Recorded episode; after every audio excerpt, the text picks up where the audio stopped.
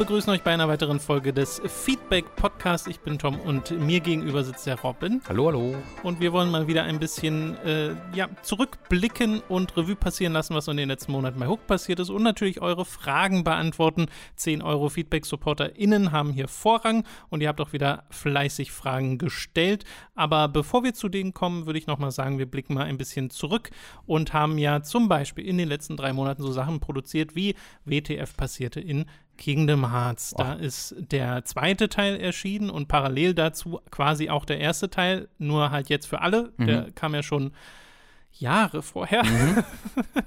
und äh, vielleicht willst du da nochmal Revue passieren lassen, wie du das so empfunden hast und wie du vor allem auch die Zukunft des Projekts äh, äh, siehst. Ja. Weil beendet ist es ja immer noch nicht. War das dieses Jahr, dass ich den zweiten herausgebracht habe? Es kommt mir vor, als wäre es schon wieder Jahre Another her. Life. Ähm, wirklich. Äh, ja, das war als quasi noch vor dem Umzug habe ich das noch fertig äh, gemacht und, und bekommen dann zum Glück und äh, bin da sehr happy mit der mit der Resonanz und bin immer finde immer sehr krass, wie viele Leute das dann tatsächlich gucken, ähm, obwohl es ja nur für Patreon und Steady Supporter auch kommt und wenn man sich dann die Viewerzahlen anguckt, die sind dann ja. sehr, sehr sehr sehr ordentlich. Das freut mich immer sehr.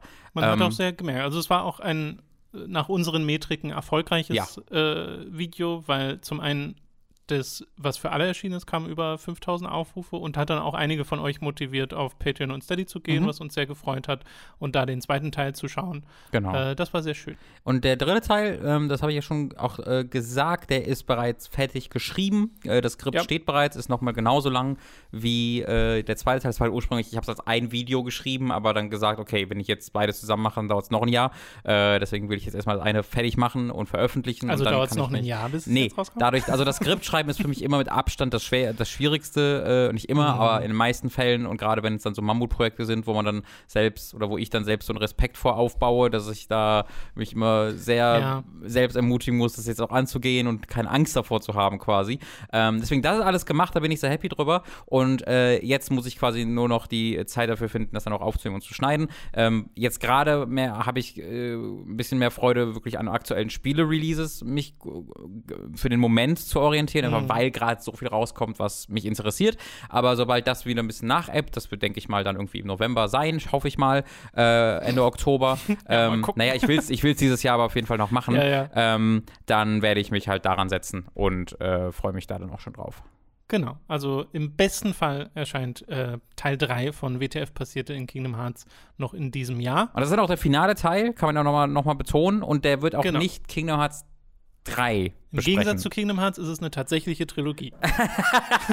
exakt, exakt. Und ich glaube, ich habe einen ganz guten Weg gefunden, wie das Sinn ergibt, dass man es beendet, obwohl Teil 3 nicht auch noch ausführlich Teil davon ist. Mhm. Weil ich dachte mir halt, Teil 3 habe ich quasi in Live-WTF passierte in so ausführlich zugemacht, weil Teil 3 ich quasi gespielt habe, nachdem ich schon WTF passierte in, glaube ich, rausgebracht mhm. habe. Deswegen kann man das da wunderbar alles live sehen. Äh, und ich habe es, glaube ich, zusammengebracht, sodass das dann wirklich Sinn ergibt. Ähm, das, das ich kann nicht das auch sagen, das war auch ein Ding. Nicht, wenig hat mich mehr demotiviert, an WTF passierte in Kingdom Hearts zu arbeiten, als Kingdom Hearts 3. Ähm, weil mhm. es so offensichtlich gemacht hat, dass alles egal ist. Ja. Das verstehe ich. Und es war halt wirklich so, oh no, why, ja. for what? Aber äh, ja, den, den Slump habe ich dann äh, überstanden zum Glück. Und das finde ich ein schönes Video draus. Sei denn natürlich Kingdom Hearts 4 dreht das alles zurück ja, und ja. ja, wer weiß. Time Travel, Xeon, Xehanort ist back. Ja, ja, da kann alles passieren. Das ist ja die Wundertüte, die Kingdom Hearts ist. Äh, genau, also äh, könnt ihr euch darauf freuen. Es ist vielleicht auch schon mal ganz gut, die Erwartungshaltung anzupassen und zu sagen, okay, Kingdom Hearts 3 ist jetzt nicht ja. äh, der Kernteil dessen.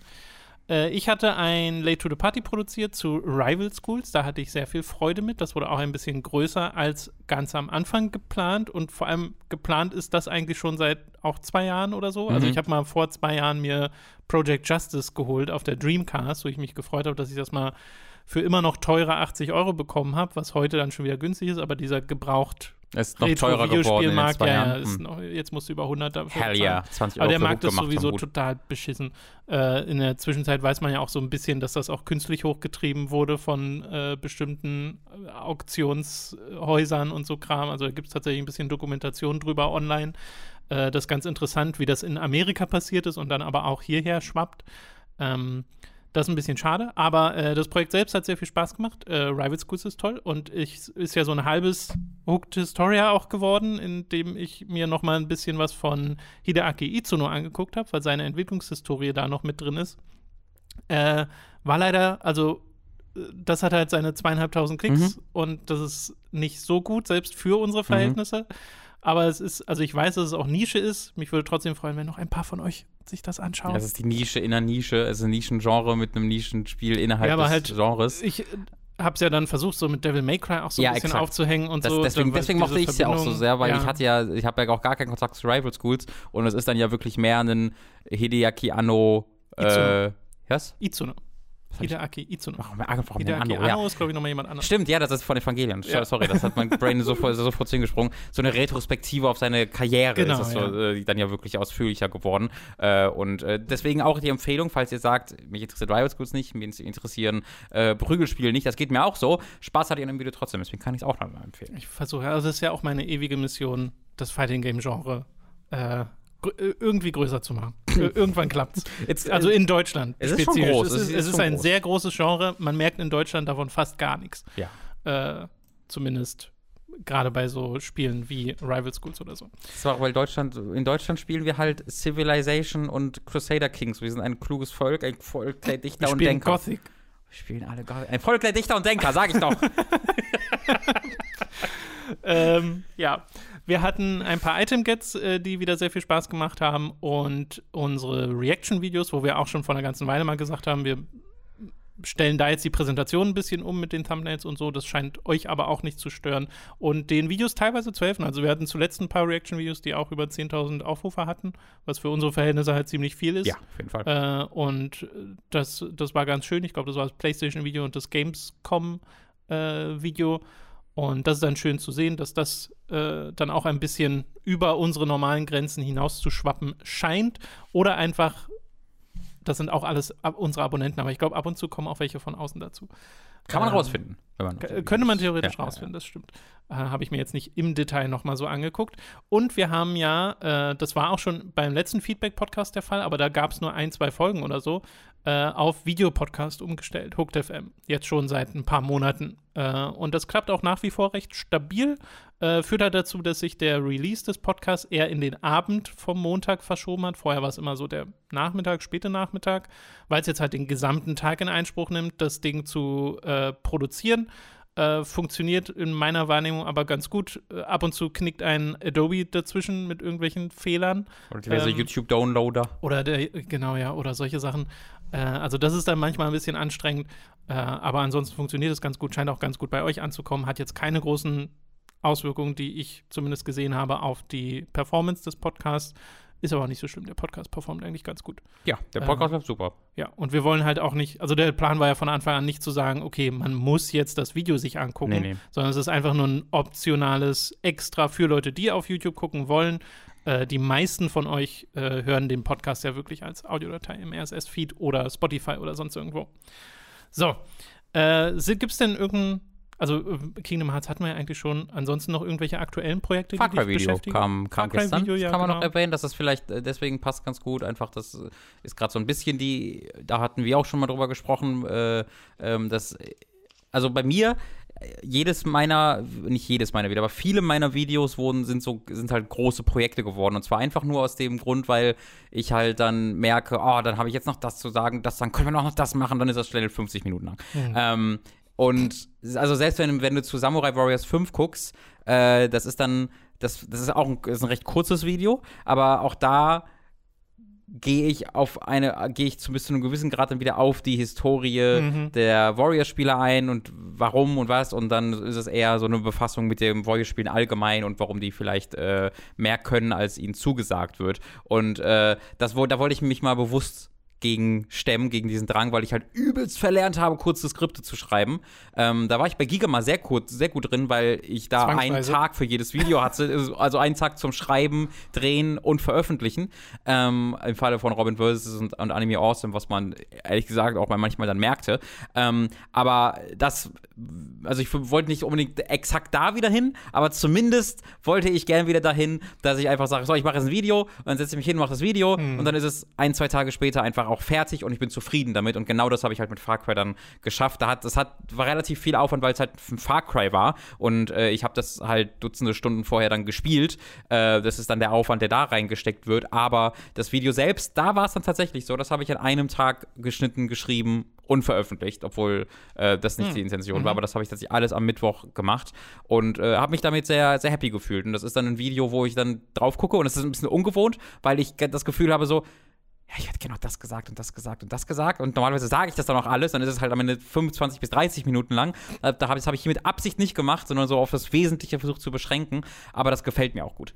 Ähm, und das scheint auch gut anzukommen, ja. wenn ich mir die Comments angucke. Und das scheint auch dediziert, dass es halt kürzer ist und ein bisschen, äh, ja, ein snappy. bisschen snappy, genau. Äh, scheint auch gut anzukommen. Und da würde ich gerne ein bisschen mehr noch in dieser Art machen, ohne jetzt die anderen Videos. Wie gesagt, ja, Kingdom ja. Hearts steht ja auch noch unmittelbar bevor. Es würde auch noch längere aus Analysevideos geben, klar, aber ähm, vielleicht so ein bisschen kürzere Sachen, also, die nicht so lange brauchen. In den Kommentaren hatte ich auch die Frage gesehen, die könnte man ja jetzt mal aufgreifen, wie wir entscheiden, zu mm. welchen Spielen wir Reviews machen, mm. weil das ja schon sehr sporadisch ist. Äh, und ich muss bei mir halt sagen, ich habe einfach nicht so einen großen Drang zu aktuellen Spielen, Reviews äh, zu fertigen, sondern nur in Ausnahmen. Und meistens ist es dann auch, okay, wenn ich es wirklich Pre-Release habe und zum Embargo-Drop was machen kann, äh, dann finde ich das auch irgendwo motivierend. Aber auch das halt nicht immer, vor allem, weil mir dann persönlich einfach die Podcast-Besprechung reicht oder jetzt auch der Stream, zu dem wir gleich noch kommen. Ähm, das ist einfach so ein Ding, das so, so mit persönlicher Motivation zusammenhängt und das ist bei dir halt gerade anders. Und ja, war genau. ja bei dir auch immer anders. Exakt, genau. Ähm, bei mir war es halt, du hast es schon erwähnt, A, ist so ein, also es passt da im Grunde einfach perfekt mit Far Cry jetzt, weil äh, ich halt dieses Vorhaben sowieso hatte. Dann hatte ich damals, also ursprünglich war ein Gedanke, ich habe damals Far Cry 4 getestet. Far Cry 4 war das erste Video, das ich das für Hooked ja. veröffentlicht habe. Stimmt. Und eigentlich oh wollte ich das so ein bisschen da einbinden, weißt du, dass, man, dass ich da Footage draus zeige und dann drucke. Und dann, dann, dann zu, fünf, zu fünf hatten wir kein Review, oder? Nee, zu wir fünf hatten, nicht. Aber das haben wir im Stream gespielt. Äh, genau. Und dann, aber dann wäre es halt wieder, da war wieder das, diese großartige Szene draus, wo der kleine Dachs zum Bär ja, ja, sich verwandelt aus irgendeinem Hooked Highlights. Ich glaube, vielleicht sogar ersten. Ähm, und dann wäre es aber wieder so ein großes Video geworden. Äh, deswegen habe ich einfach die Chance genutzt, weil wir es halt pünktlich bekommen haben. Ähm, wir bekommen nicht mehr so viele Spiele vor Embargo-Ende, mhm. sondern meistens erst zum Release. Äh, und das war halt ein Spiel, was wir dann ein bisschen früher bekommen haben und das passte dann so perfekt rein, dass ich dachte, okay, ich habe Interesse an dem Spiel, äh, ich könnte was zum Embargo machen und ich habe gerade sowieso dieses Vorhaben, das mal auszuprobieren mit den kürzeren Videotests und das, da habe ich dann gedacht, das mache ich jetzt ja, einfach hiermit. Das Ding ist, wir haben ja immer mal rumprobiert, auch mit Review-Talks und so und es ist halt schwer, da eine Linie zu finden mit einer Regelmäßigkeit, weil wir könnten sagen, okay, wir konzentrieren uns halt darauf.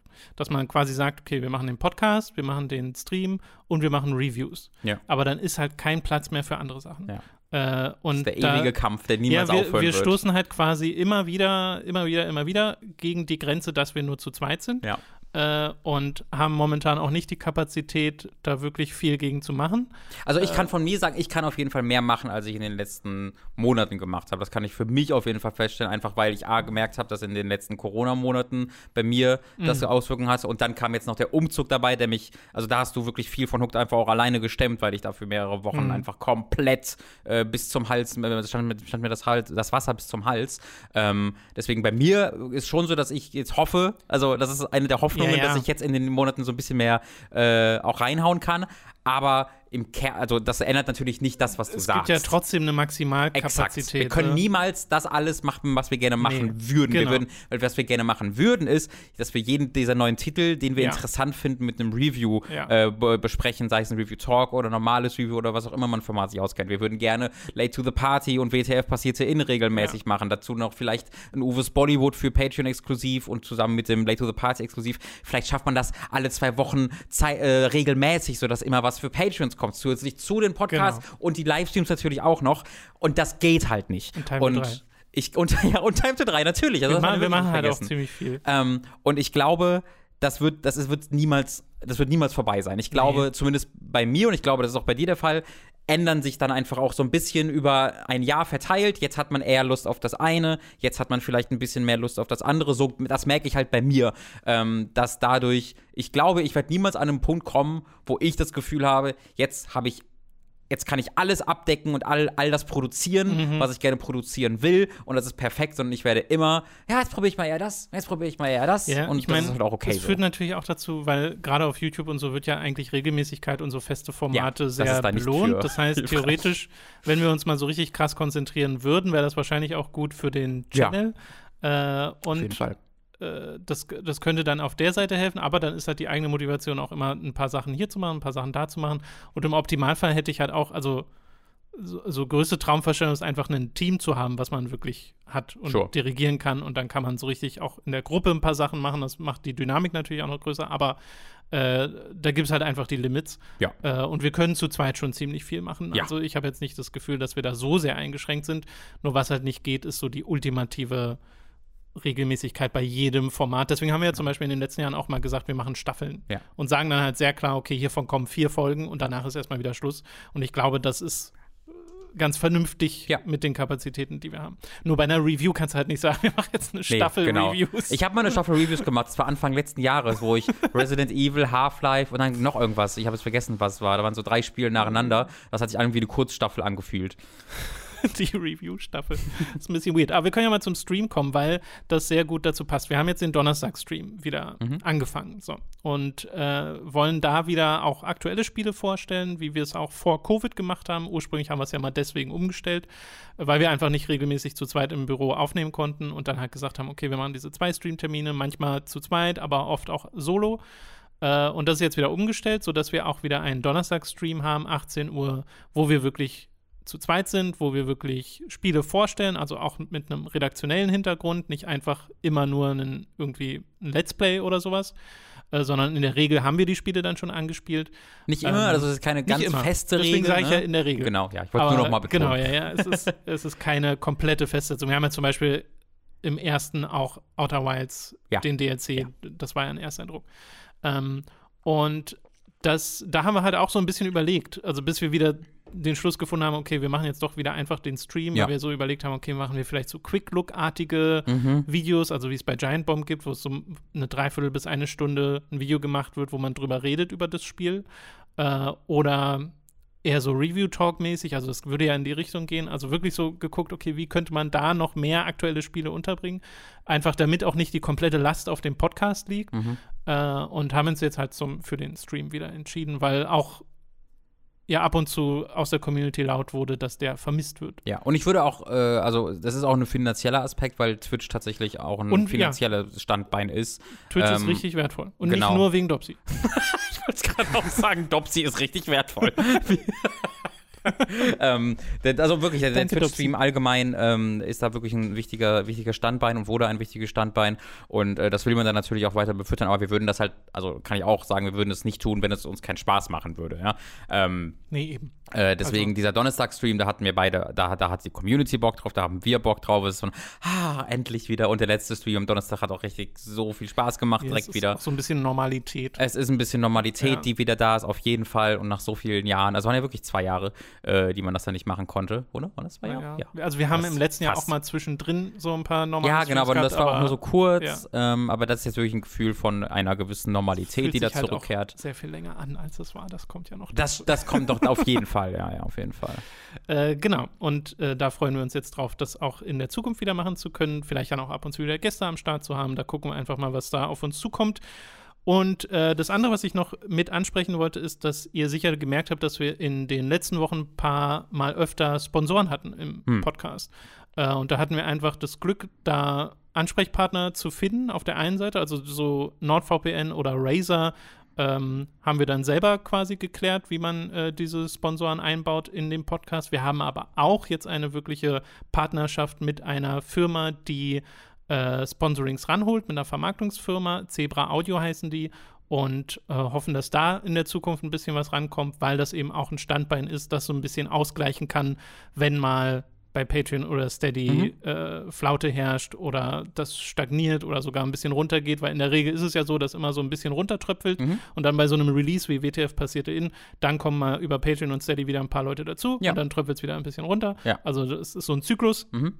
Und äh, die Sponsorings sind da eine gute Unterfütterung und ähm, gleichen zum Beispiel auch so Sachen aus, wie dass über Amazon jetzt nicht konstant mehr reinkommt, sondern Exakt, dass ja. auch zum Beispiel weniger wurde. Und ich würde Äh. dazu dann auch sagen, also diese Regeln, die wir auf, vor sieben Jahren äh, aufgelegt haben, stehen da immer noch. Also es würden dann keine, wir werden jetzt nicht für Far Cry 6 Werbung machen Genau. in dem Podcast, wenn ich im gleichen Podcast Far Cry 6 bespreche. Das haben wir auch zum Beispiel mit der Vermarktungsfirma Exakt. sofort geklärt und für die war das auch überhaupt kein Problem, Genau. äh, das zu akzeptieren, äh, weil da wollen wir trotzdem nicht äh, kompromittieren, dass wir halt über Spiele reden und da wollen wir nicht von Spielen Ja. gesponsert werden. Ja.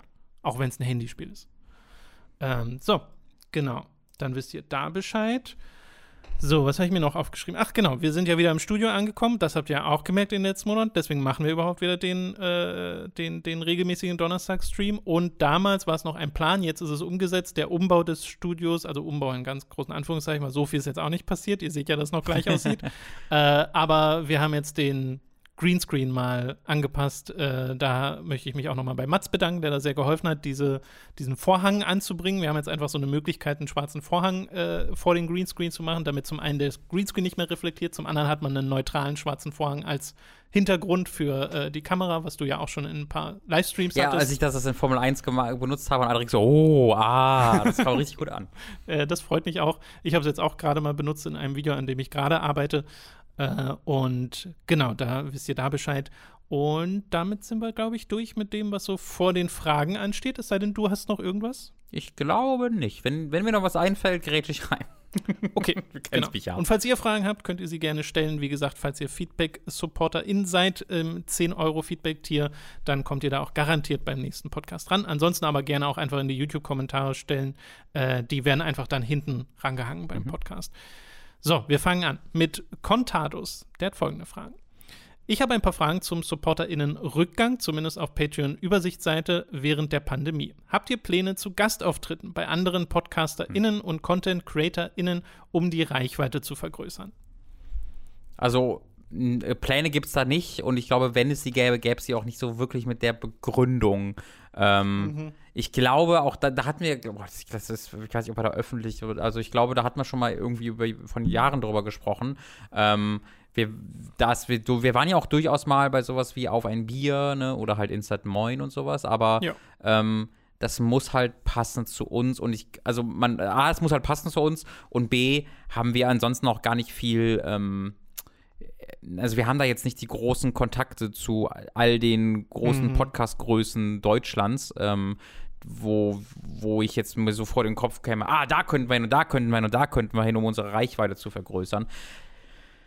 Wir Ja, wollen nicht wirklich unsere Reichweite vergrößern, die- ist die Sache. Wir wollen, wir wollen Naja, gerne. Ein bisschen mehr Reichweite wäre schon natürlich, na, ja, natürlich. Aber natürlich. es ist nicht der primäre Antriebsfaktor. Exakt, genau. Wir wollen natürlich unsere Reichweite vergrößern, in dem Sinne, wie es Sinn, in dem Maße, wie es Sinne gibt. Das will ja jeder und das möchten auch wir. Und wenn wir äh, mehr, ein paar mehr Views hätten und ein Ja. paar mehr, Abonnenten, würden wir uns natürlich freuen. Also auf gar keinen, Aber auf jeden wir sind, Fall. Wir sind halt sehr froh, dass konstantes Wachstum kein, Genau. kein, kein Kernding ist, das wir jetzt Ja. immer anstreben, weil das ist ja das, was uns vorher so genervt hat. Ähm, es ist so ein bisschen, also ich kann es glaube ich aber auch ein bisschen mit, also das ist der eine Aspekt, wo ich sagen würde, eher nein. Andererseits auch ein bisschen ja, weil ich war zum Beispiel in den letzten Monaten, ich habe, oder in den letzten Wochen, habe ich zum Beispiel auch ein bisschen äh, Publisher zum Beispiel angeschrieben und PR-Firmen, weil ich mehr Interesse daran hatte, auch wieder auf Events zu gehen. Ja? Mhm. Diese Events, äh, auf, das ist natürlich während der Pandemie sowieso komplett zurückgegangen, Ja. aber auch bereits vorher haben ähm, wir das weniger gemacht ähm, als, als vorher.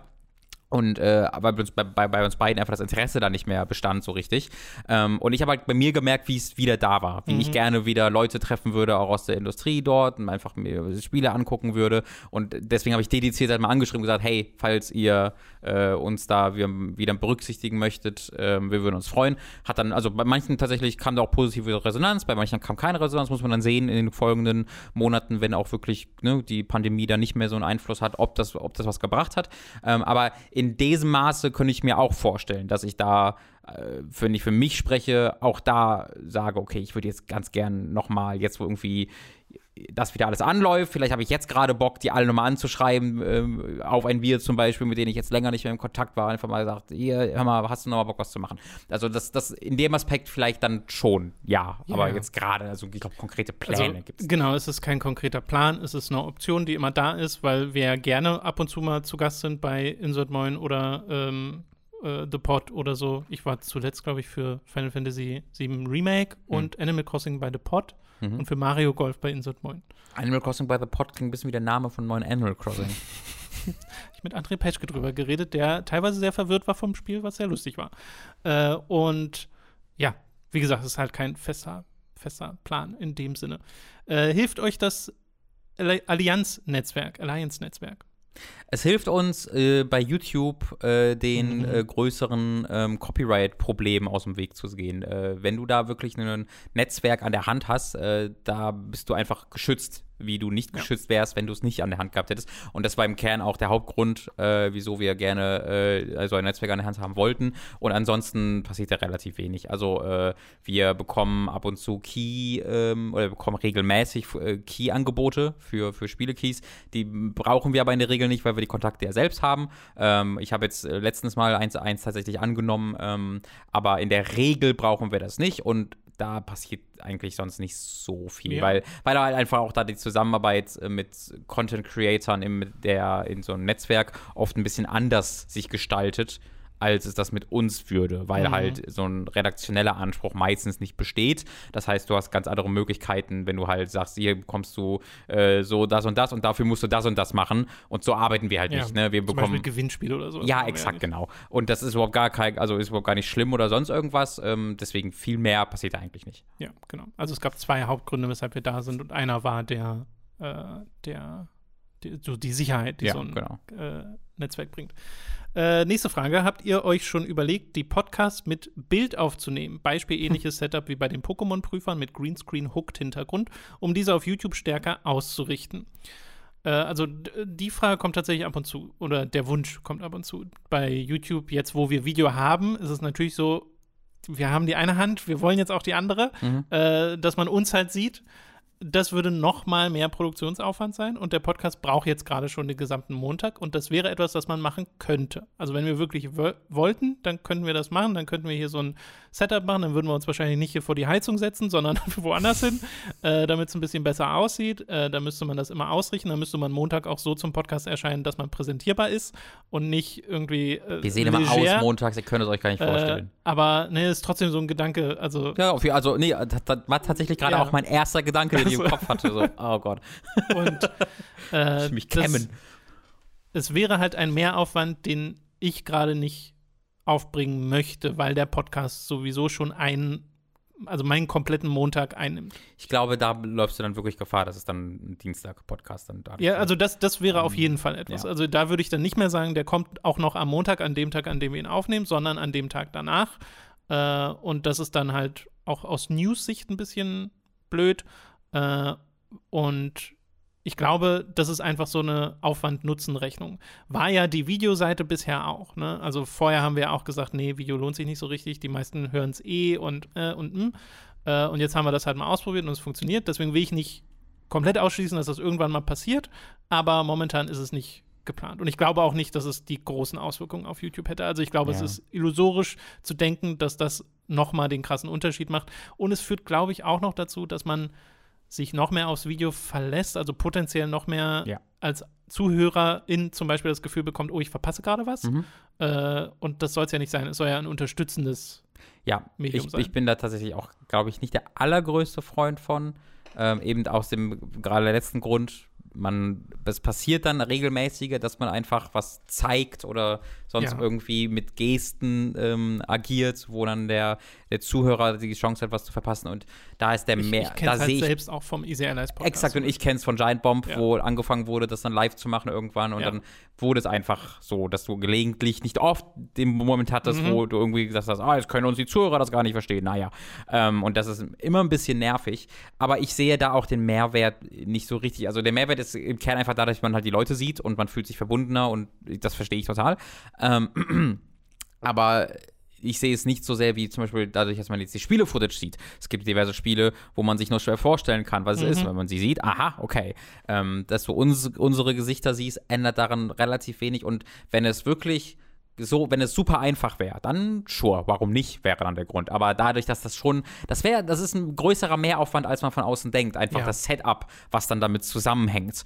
Ja, Ähm, vor allem, weil du ja dann auch einen kohärenten Schnitt im besten Fall haben willst, Ja. wo du hin und her schneidest zwischen Footage und den Personen, die Stimmt, zu sehen es komplett sind. statisch wäre, Theoretisch wäre auch. könnte man es auch beides gleichzeitig die ganze Zeit einblenden lassen, wäre auch ein bisschen komisch. Ja. Aber ähm, im besten Fall hast du für sowas einen Aufnahmeleiter Exakt. oder eine Aufnahmeleiterin, das die das macht. live einfach Ja. machen kann, die live Genau. das einspeist und so. Äh, das wäre auch wieder so ein Ding, wenn wir ein Team hätten, dann würden wir das wahrscheinlich so machen. Weil das ja dann einfach Produktionswert ist Ja. und sowas und dann, dann ist es auch cool. Äh, momentan ist einfach so eine Dann Kosten-Nutzen. könntest du den Podcast Aufwand- wahrscheinlich auch wirklich direkt live machen und äh, als Livestream mit einer Regie machen und dann veröffentlichst du, den- äh, veröffentlichst du den danach so. Ähm, ja, das ist, eins, das ist einer von vielen Aspekten, wo man halt sagen muss, man macht so viel und so, so gut es geht, aber es sind zwei Leute, die dann auch andere Sachen machen möchten. Äh, deswegen guckt man, wo, ne, wo ist Nutzen Aufwand und wo trifft es so aufeinander, dass der Aufwand zwar Nutzen bringt, aber wieder andere Sachen negativ beeinflusst wird. Und das passiert Genau. dann einfach schnell bei zwei Leuten. Ja. Und wie gesagt, wenn schon einer von meinen fünf Tagen wegfällt, dann Ja. will ich da nicht noch mehr reingrätschen, äh, Ja. weil ich ja auch ein bisschen was anderes machen will. Äh, nächste Frage, immer noch alles von äh, Contados. Gibt es Pläne, wieder ein From Software to Souls mit anderen Entwicklerteams zu machen? Ich kann mir vorstellen, dass gerade solche Projekte viel Zeit und Energie erfordern, aber ich denke da an Entwicklerteams wie Platinum Games oder das Ace-Team, die auch eine interessante Spielhistorie Oh, haben. bring mich nicht auf Ideen. Ace-Team ist wirklich eigentlich ganz schön. Ach, ja. Aber deren, die haben, finde ich, eine sehr verhältnismäßig klare Linie mit ihren Spielen gefahren, nämlich Mhm. einfach Weird AF. Aber das ist das Schöne, weil du kannst nie voraussehen, was das nächste Spiel bei denen tatsächlich ist. Ähm, weil es Ja, aber die Weirdness sind kannst du voraussehen. Das die ist ja das Weirdness, ja, Komische. aber es sind alles, alles Genre abgedeckt Das und äh, das ist Ja, sehr ja. faszinierend. Äh, also, das ist auch faszinierend, weil ja immer mal wieder kommt, so dieser Vorschlag von From Software to Souls-artiges. Bisher hat sich da noch nichts angeboten. Allerdings, mein letztes Late to the Party ist das ein bisschen. Es Ja. ist quasi vom Fighting Game to Devil May Cry, äh, the Hideaki Itsuno äh, Mhm. Story. Und dann hat keiner von euch geguckt, also äh, gibt's da auch nicht mehr von. Ja. Äh, nee, also das wäre etwas, wenn ich da selbst den, den Drive zu haben, oder du zum Beispiel, wenn du den Drive dazu hättest, dann würden wir das sicherlich äh, machen. From Software to Souls war da was sehr Eigenes. Äh, es hat sich sehr angeboten. Äh, es hat sehr viel Spaß gemacht. Es hat sehr viel Zeit in Anspruch genommen. Äh, ich bin dem nicht per se abgeneigt, dem Format. Es hat bisher sich einfach nichts ergeben. Es ist wie mit dem äh, Videotagebuch oder so, wo ich das dann schon mal probiert hatte zwischen und dann hat es sich einfach nicht ergeben. Und dann ist das halt so. Also, das kann ich dann nicht erzwingen. Und da möchte ich es auch nicht, das möchte ich auch nicht. Also, dieses Erzwingen von wegen. Wann kommt okay, eine neue Folge. Tom Bastel, Tom? Da waren die Leute begeistert von. Ähm, Bastel jetzt nur noch. Ich bin am überlegen, so, also ich äh, bin gerade in einem, das werde ich nachher im Stream auch nochmal erklären, eventuell habt ihr das dann quasi schon mal gehört. Äh, ich versuche gerade etwas für meinen Arcade-Stick zu bekommen, um Mm. den Arcade-Stick zu modden, was ein recht einfacher Mod ist. Also, das wäre jetzt keine sonderlich spannende Bastelei, äh, bei der viel schief gehen kann. Aber da könnte ich mal so ein bisschen Steuerungsmethoden von Fighting Games vorstellen, was halt wieder so ein Thema ist, wo, glaube ich, nicht so viele Leute mit alles anfangen können wie beim Game Boy. Man muss ja deine Fighting Ähm, reinfudeln. Ja, I'm sorry. Spiel I doch just- irgendwie just ähm, like. Earthbound mit dem Fighting Stick oder so, dann kriegst Ja, du Leute. Earthbound, das berühmte, populäre. Ja, gut. Das wird, glaube ich, jetzt auch nicht so FIFA, abgehen. Wie FIFA mit einem Fighting Stick, gewinne alle Ultimate Das Team wiederum, Karten. das wiederum würde wahrscheinlich geklickt werden. So dieses Spiele so Ja. und so mit dem Controller, der Ja, eigentlich nicht dafür geeignet ist. Hm. Äh, so, letzte Frage FIFA von? Contados. Fragezeichen, Ausrufezeichen. Habt ihr euch Beispiele von. Habt ihr auch Beispiele von Leuten, denen ihr folgt, in Anführungszeichen? Dessen Videos er richtig Welche- scheiße findet. welche ihr unfassbar lustig finden, die andere Leute lustig finden und der Humor bei euch nicht funktioniert. Hm. Was? Was nochmal? Habt ihr auch Beispiele von Leuten, denen ihr folgt, welche ihr unfassbar lustig findet, die andere Leute lustig finden und der Humor bei euch nicht funktioniert? Ich verstehe die Frage, glaube ich, nicht so ganz. Verstehe ich. Also, es könnte heißen, einzelne Videos. Es könnte aber auch heißen, vielleicht folgen wir Leuten, die Dinge empfehlen, die wir nicht lustig finden. Oder der meint, hm, das ist unklar. Ich dachte jetzt also, ich würde jetzt einfach auf die offensichtlichste Interpretation dieser Frage äh, eingehen, glaube ich. Und es wäre einfach, was sind halt Leute, denen ihr folgt, im Sinne von, man bekommt was mit, was sie veröffentlichen, an Ja. alle lieben es und man selbst findet es nicht lustig. Am I ehesten. guess. Ja, Ist maybe? das? Also wir können es mal so interpretieren, weil ich wüsste jetzt auch keine andere Interpretation. Also Speckobst verstehe ich nicht ganz, was da los ist. Ich habe selten gelacht. Er macht oft Spiele fertig, die ich mag. Was das ist, das was ich am wenigsten verstehe. Oft sind es halt so Spiele, die gut sind, die ich toll finde. Dann sagt er so, äh, Neo Automata ist nur für Loser, die keine Ahnung haben. Und ich denke mir, hä? Das ja, also, Das wäre, glaube ich, meine Antwort. Krass, dass du den so aus dem Bauch heraus zitieren kannst. ich habe mich sehr beeindruckt von. Wutschaumend angeguckt, Tom. da wird er sich wieder freuen. äh, nee, ich, mir fällt da auch nichts ein gerade. Also, aber ich glaube, ich habe die Frage auch nicht richtig verstanden. Also, ich, ich, ich kann, äh, also das ist nicht aufs lustig bezogen, äh, weil lustig wollen die nicht sein. Aber ich bin sehr ähm, von der, also das ist ironisch, dass ich das gerade sage, aber ich bin sehr bei YouTube von der Nummer weg von den langen Video-Essays. Außer bei Noah Caldwell-Gervais. Ich finde, Noah Caldwell-Gervais ist einer der ganz wenigen Video-Essayisten, wo die Längen, äh, die Länge des Videos begründet ist in dem, was er sagt. Hm. Und ähm, bei ganz vielen der anderen äh, Video-Essayisten, die ich auch bis vor drei, vier Jahren noch, noch äh, dann sehr begeistert äh, mir angehört habe, Joseph Anderson seiner, heißt, heißt er, ne? Ja. Heißt er so? Joseph Anderson? Kann sein. Ja, ich glaube schon. Bin ich sicher. Ähm, da bin ich mittlerweile einfach so, dass ich sage, boah, jetzt, das ist wieder zwei Stunden Video und 20 Minuten lang geht es um eine Sidequest, die du in der fünften Spielstunde gespielt hast und die nichts mit dem Rest der Punkte des Videos zu tun hat und mhm. das könnte einfach rausgeschnitten werden und dann wäre es halt weniger detailliert, aber es wäre viel kohärenter. Ähm, ich weiß, es ist ironisch, dass ich das sage, aber äh, da bin ich tatsächlich so, dass ich mittlerweile, wenn bei vielen dieser Videos, die richtig gefeiert werden, ähm, die, wenn die so vier Stunden lang sind, wo ich sage, das hat, das begründet sich nicht, warum das so lange ich, ist und ich, ich bin ähm, dem müde. Ich überlege gerade, was für einen Einfluss auf Kohärenz es hätte, wenn man bei WTF passierte in Kingdom mhm. Hearts Sachen rausschneiden würde.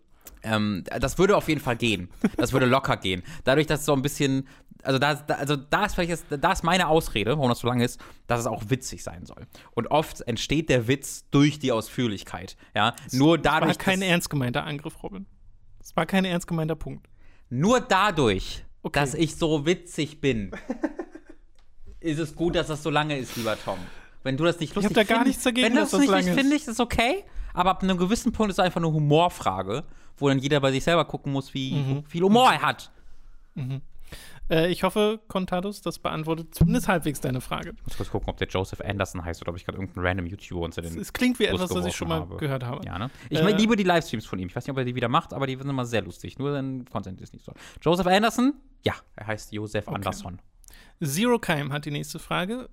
Wenn mir, auf, wer mir auf Twitter folgt, wird schnell merken, dass ich eine große Leidenschaft für Higurashi und Umineko habe. Und ich entschuldige mich einfach mal an alle meine Follower dafür. Diese Leidenschaft aber, kam aber erst recht spät. So vor knapp zwei Jahren habe ich nämlich den Hygar, äh, Higurashi. Oh mein Gott, wenn ich das nur so einzeln lese, kann ich das nicht. Hygar, Higurashi, Higurashi Nonako Koroni heißt der Anime. Hm. When They Cry, glaube ich. Okay. Ähm, Was? Ja, den hat er sich dann nochmal angesehen und auch die Visual Novel gelesen und seitdem liebe ich es einfach. Nur was ich interessant fand, ich hatte den Anime bereits so um 2008 rum gesehen und hatte den auch gemocht, aber mich im Nachhinein nicht mehr damit beschäftigt. Und jetzt knapp zwölf Jahre später ist es so ein wichtiger Bestandteil in meinem Leben geworden. Aber jetzt zur eigentlichen Frage. Gab es bei euch auch solche Momente, wo ihr etwas gelesen, gespielt oder gesehen habt, es aber dann erst Jahre später so wirklich Klick gemacht hat? Metal Gear Solid. Das ist eine klassische Geschichte. Habe ich als Kind gesehen. Ähm, das hat mir so weird aber mochtest du es da schon? Äh, bitte? Mochtest du es da schon? Nee, dafür habe ich, weil das hat mir ein Kumpel, das hat mir ein Nachbar gezeigt und ne, das habe ich, glaube ich, schon mal erzählt. Das Zentrale, was mit deinem Kopf lief, ist die Leiche am Anfang, die mit dem Po ausgestreckt nach oben. Mhm. Oder der, der, der ohnmächtige Wachmann, äh, der da liegt. Und das war irgendwie weird und seltsam. Und dann Jahre, Jahre später äh, habe ich dann den Kontakt und dann dieses, wurde es meine absolute Lieblingsspielserie.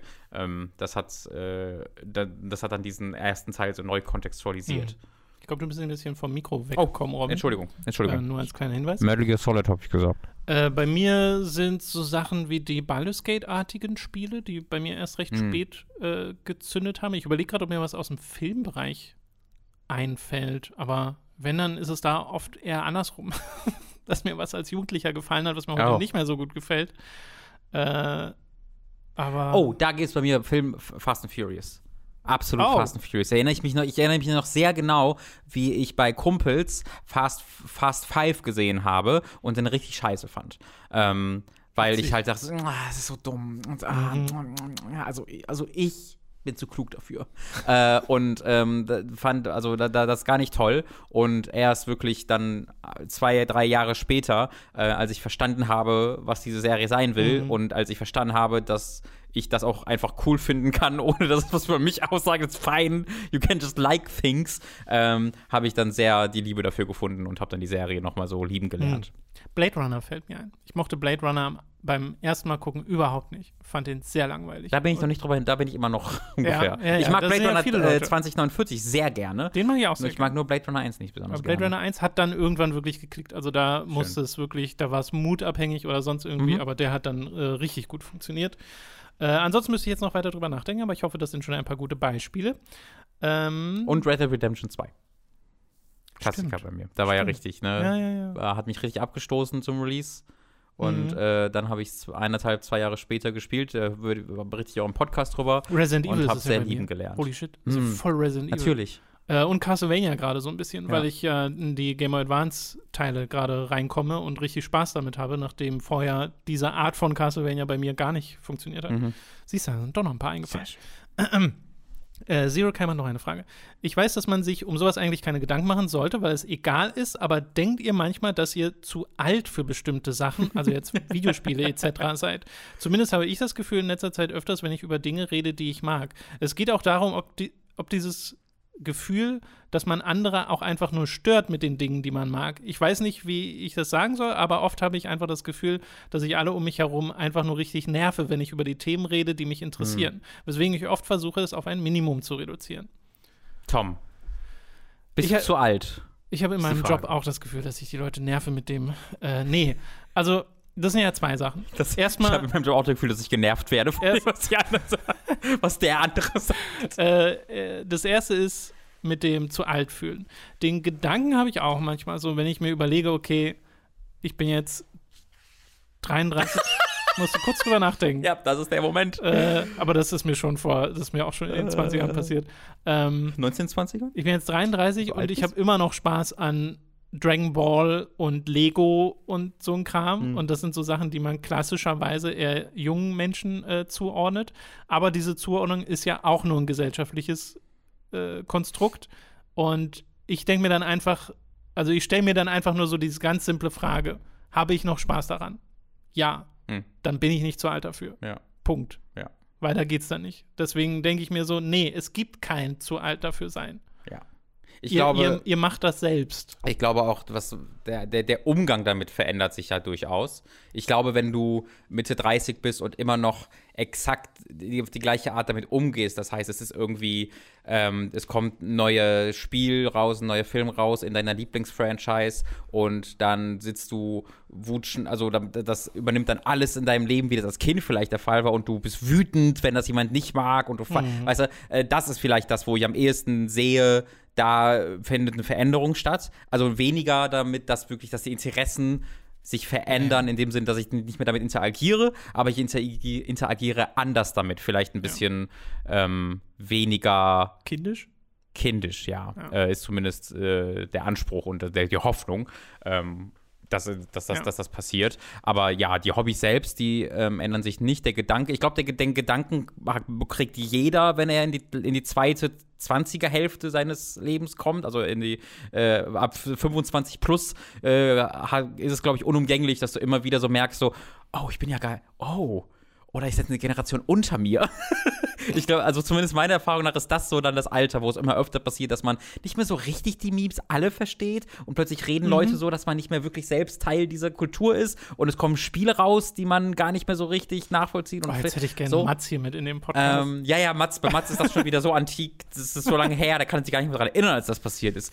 Ähm, Der macht das aber auch gern, dieses, so, diese Art und Weise, wie er dann über die Sachen redet, ist sehr unterhaltsam. voll. Aber ja, das äh, kann ich eigentlich auch nur bestätigen, dass halt Sachen werden halt immer in einen anderen zeitlichen Kontext gerückt und dann kriegst du halt Sachen nicht mehr mit, die du früher auf jeden Fall mitbekommen hättest und das sorgt dann dafür, dass man sich irgendwie, also sich alt fühlen ist ja oft ein Gefühl von, okay, ich habe irgendwas verpasst oder ich komme mit irgendwas nicht mehr klar, ich kann irgendwas nicht mehr nachvollziehen Hm. oder sowas. Ähm, aber das ist ja nichts Schlimmes, das ist ganz Nee. normal. Aber ich glaube, dass sich viele Leute einfach äh, Freude nehmen darin, indem sie sagen, nee, das mache ich nicht mehr, Hm. da bin ich zu alt für. Hm. Weil ich glaube, das per se als Grund für etwas zu nehmen, gerade wenn wir über so Sachen reden wie Videospiele oder generell Spielen, das Spielen, äh, dann finde ich das sehr unangebracht und Also ich glaube, es ist äh, im Generellen, also ich glaube, es passiert schon. Ähm, ich glaube, wenn ich zum Beispiel über Spielen rede, dass sich einfach das Interesse so zum Beispiel ändert, dass du vielleicht irgendwann sagst, ja, ich habe gar also Videospiele, gerade wenn sie irgendwie neu released werden, ist gar nicht mehr so, finde ich gar nicht mehr so interessant und spannend. Und ich habe immer noch diesen Spieldrang, vielleicht bin ich jetzt eher bei den Brettspielen gelandet oder Ja, sonst ja, irgendwas, klar. weißt du? Und ich glaube, das hat. Aber das ist ja ein anderer Gedankengang. Genau, der, der Gedankengang, der der quasi nicht passieren darf, ist, ich bemerke erst, dass ich älter werde und Ja. dann sag ich, jetzt Genau. bin ich zu alt für das und das, aber umgekehrt kann es, glaube ich, ist es, glaube ich, schon was Natürliches, was ganz natürlich passieren kann, Aber ich dass glaube, du durch dein Alter einfach gelangweilt bist von Hobbys, ja. Wenn wenn du 20 Jahre Videospiele gespielt hast, kann ich mir gut vorstellen und äh, kenne das, glaube ich, auch von Leuten in meiner Umgebung, dass die halt sagen, ja, das, äh, für mich hat sich dieses Hobby so ein bisschen totgelaufen und ich weiß stets, was es macht und ich suche jetzt nach was anderem. Mhm. Ja. Ich äh, ich habe mir letztens mit jemandem geredet, der einfach zu mir aus Nichts gesagt hat. Äh, das war einer der besten Sätze, die ich je gehört habe. Ich schmiede jetzt übrigens.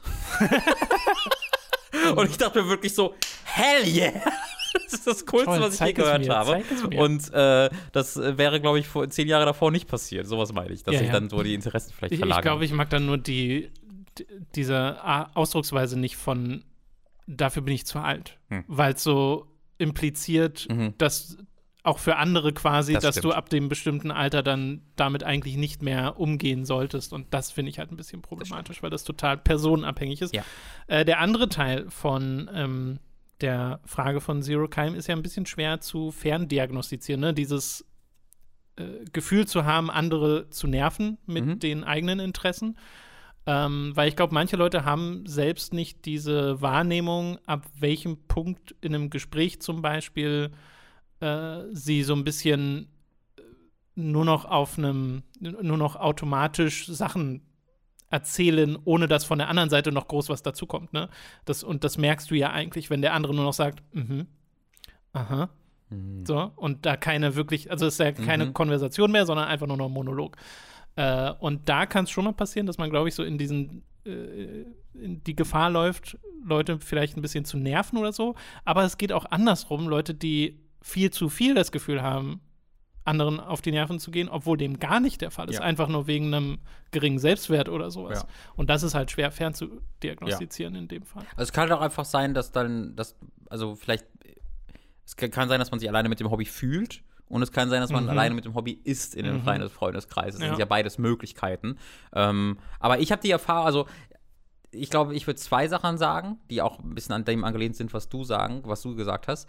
Ähm, einmal, wie, wie du halt redest und ich würde den, den Aspekt dann noch nennen, ähm, du, ich rede halt, wenn ich mit Leuten über meinen Beruf rede oder das, was ich gerne mache, und da, da kommt nun mal das Thema schnell zu Videospielen, weil das ein zentrales Hobby in meinem Leben ist, ähm, dann rede ich anders mit denen über die Videospiele, als ich jetzt irgendwelche Reset-Error-Threads lese.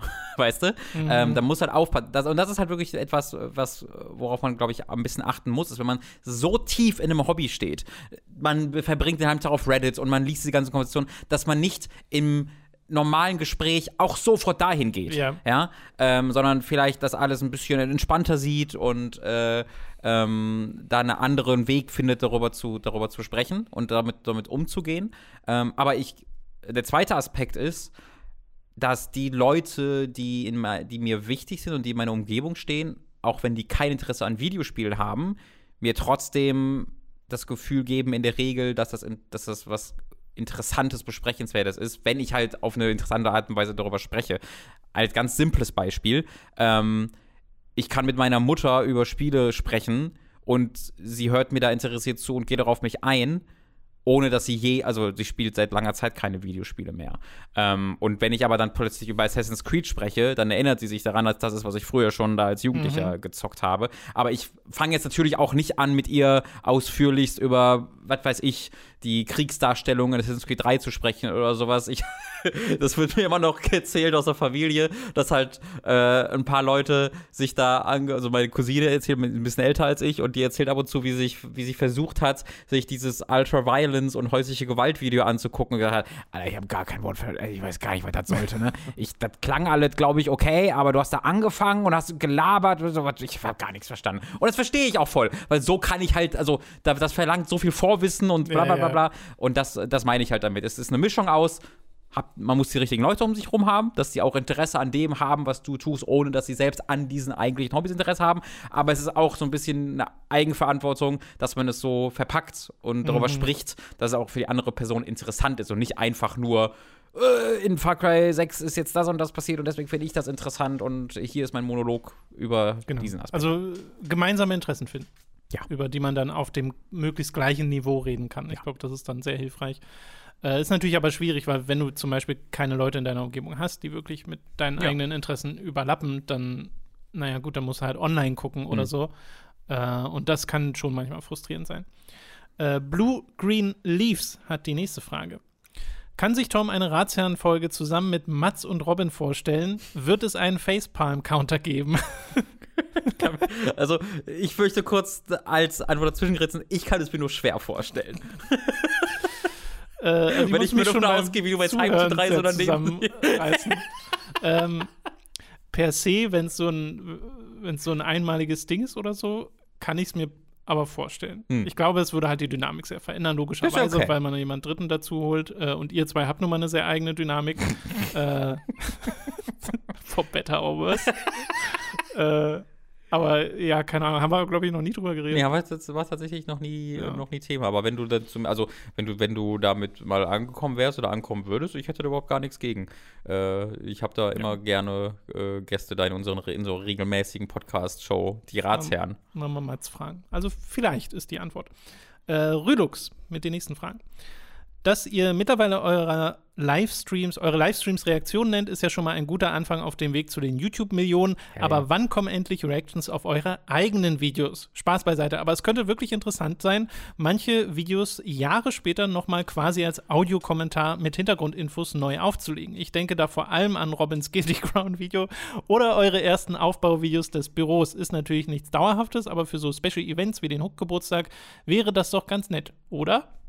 Ja, wenn es die Giga-Videos noch gäbe, wir können das sofort machen. Guilty Crown gibt's ja noch. Das, Das überlebt gibt's ja noch. aus irgendeinem das, Grund. Das ist äh, Rätsel. Naja, wahrscheinlich, weil ich da einmal interveniert habe und dann ging es ja wieder Stimmt, online. Es ja. war ja schon weg. Es war ja schon weg. Und da habe ich dann einen Giga-Redakteur angeschrieben und gesagt, äh, nein. Also ich, ich habe ja viele der alten Giga-Videos. Ich habe ja mal einen Archivierungsaufwand betrieben Meine Robin Versus und Anime Awesomes habe ich auch. konnte zumindest äh, ziemlich viel retten.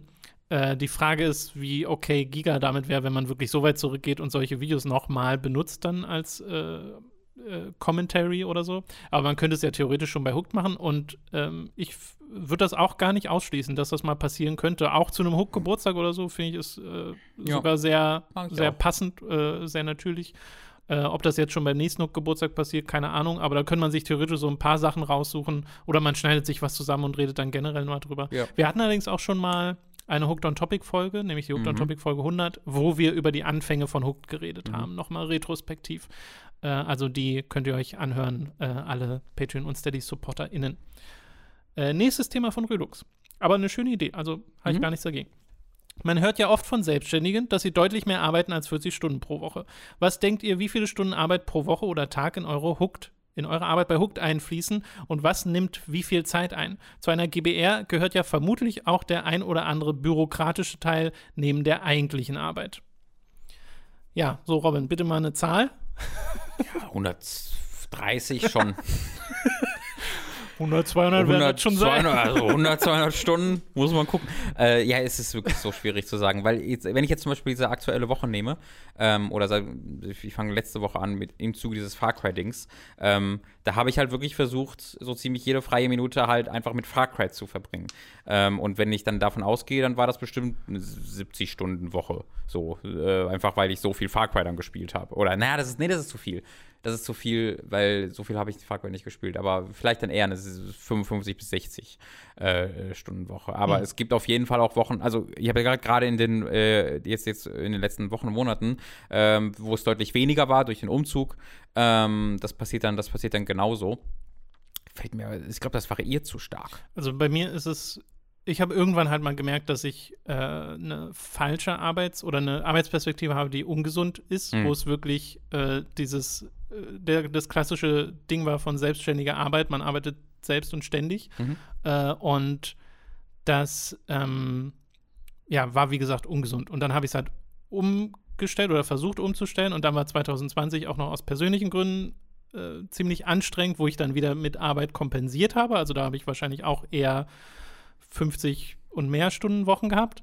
Äh, und jetzt bin ich aber an einem Punkt, wo ich ganz zufrieden bin, wo ich wirklich versuche, einen festen Tagesrhythmus wieder zu haben, äh, einen, auch einen recht klassischen Tagesrhythmus ähm, und versuche diese 40 Stunden so ungefähr einzuhalten. Mhm. Es wird mal ein bisschen mehr sein wahrscheinlich, aber es ist gerade eine Art und Weise, die sich gut anfühlt und wo ich auch aus dem Homeoffice raus bin, was ja noch mal mehr als Katalysator dafür dient, dass man auch mal länger am PC sitzt, weil es nicht diesen klassische, diese klassische Trennung gibt. Und jetzt habe ich die Trennung wieder. Jetzt komme ich halt morgens ins Büro und gehe abends wieder und wenn ich dann zu Hause bin, ist wirklich die Arbeit vorbei.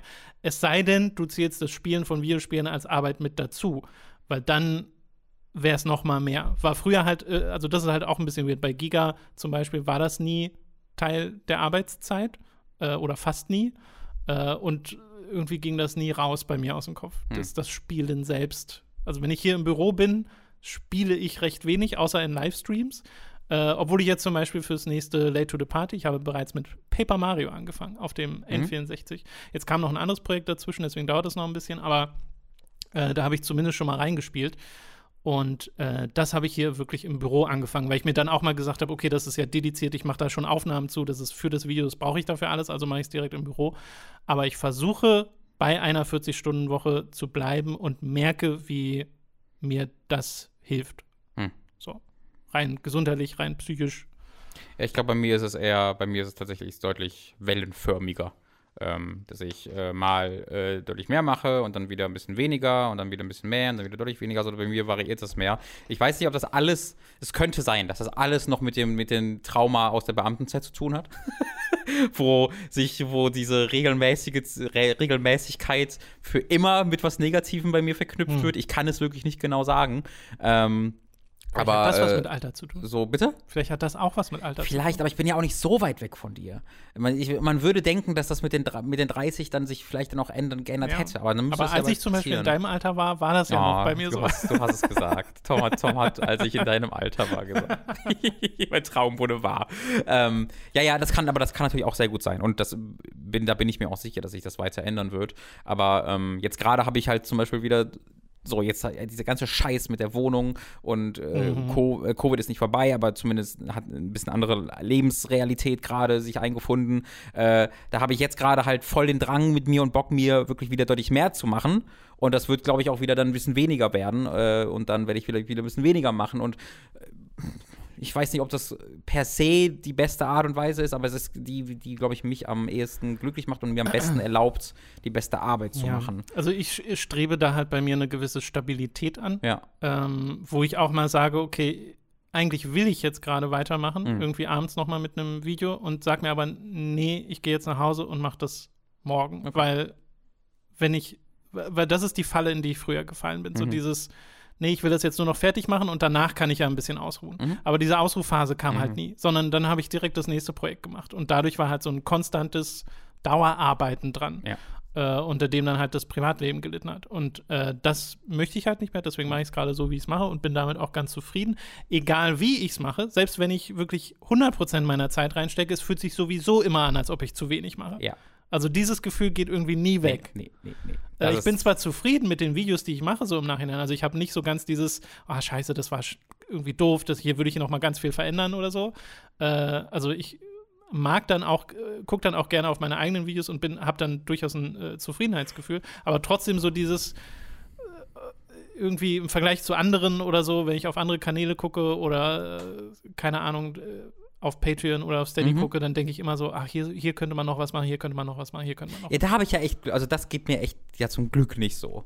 Ähm, das hört man ja, also das ist ja wirklich dieses Zentrale, dieses, du veröffentlichst was und dann so, ah, hm, ähm, und das geht bei dir jetzt ja auch nicht so krass, dass du das jetzt Ja, das meine ich würdest. ja, genau. Das ist ja zum Glück nicht so. Genau. Aber äh, trotzdem fühle ich mich so, als ob ich generell mehr produzieren müsste. Exakt, das hat wieder mit dem zu tun, was wir am Anfang gesagt Ja. haben, ne, dass du immer das Gefühl hast, ah, jetzt das und das und das und Ja. du kannst niemals so viel machen, wie du gerne machen Unabhängig von der eigenen Zeit, die ich reinstecke. Ja, und das wird sich auch und das wird sich auch nicht ändern, wenn wir vier Mitarbeiter hätten. Dann wäre nämlich, äh, also es skaliert immer miteinander. Ja, der, der Goalpost ist das, Exakt, ne, der exakt. halt immer irgendwo hinwandert. Sobald du vier Leute mehr hast, machst du auch dann sofort die Arbeit mehr, äh, für, so, denkst du dir mehr Arbeit aus, die vier Leute mehr machen würden, dann bist du wieder im gleichen Punkt, wo du denkst, ah, jetzt kann ich da das machen, welchen fünften hätte nur, verdammt nochmal.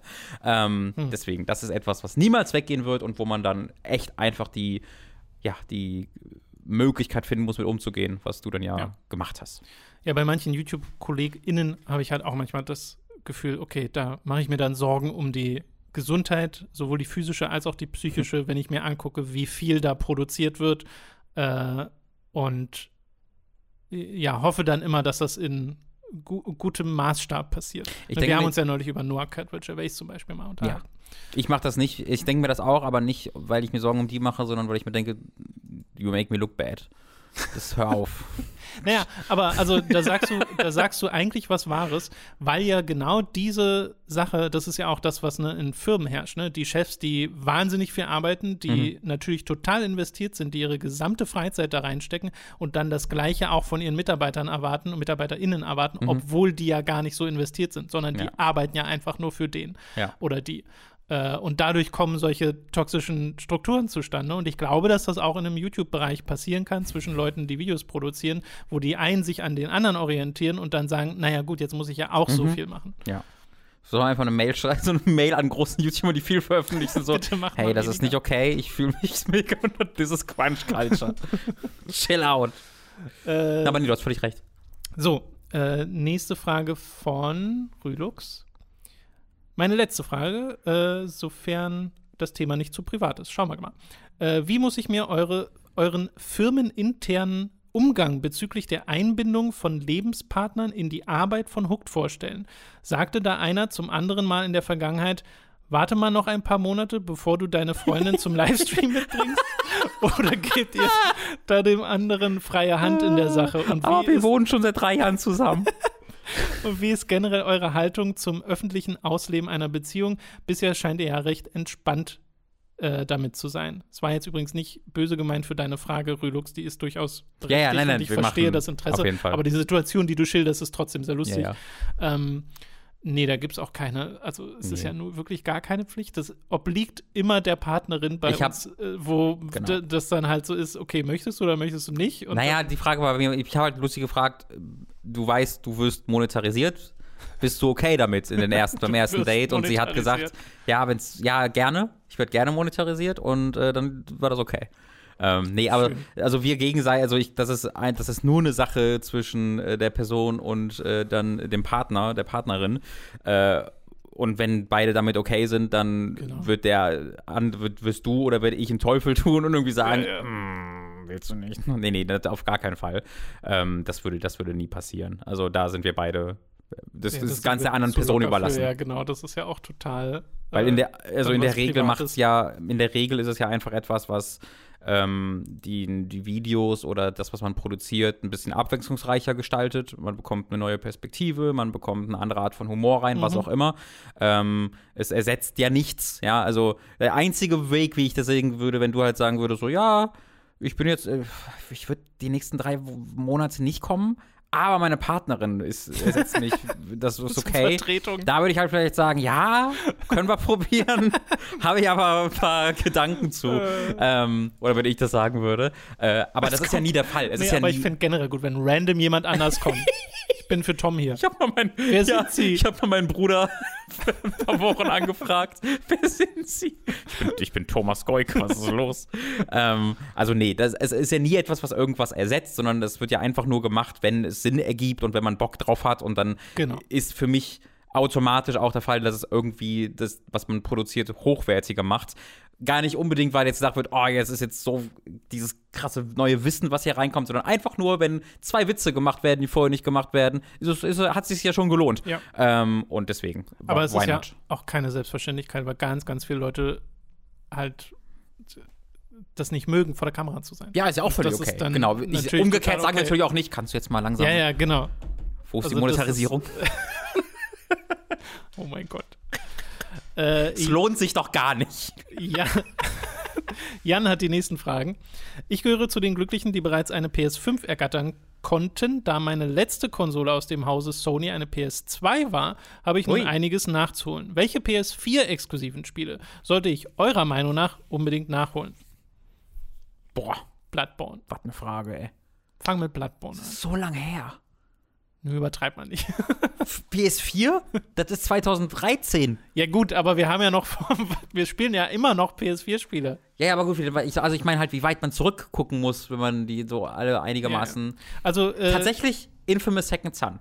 Das fand ich ziemlich cool. gut, ja. Das ist so, Das das, ist voll Spaß. vergessen mittlerweile und Sieht ich glaube, immer noch toll aus. Es sieht toll aus und die Story ist bla, ja schon, aber es spielt sich cool. Also Infamous Second Son und äh, Last Light wäre eine echte Empfehlung von mir. Gravity Rush Remastered und Gravity Mhm. Rush 2 würde ich auf jeden Fall empfehlen. Das sind eher so Nischendinger, ähm, die Shadow of auch Colossus?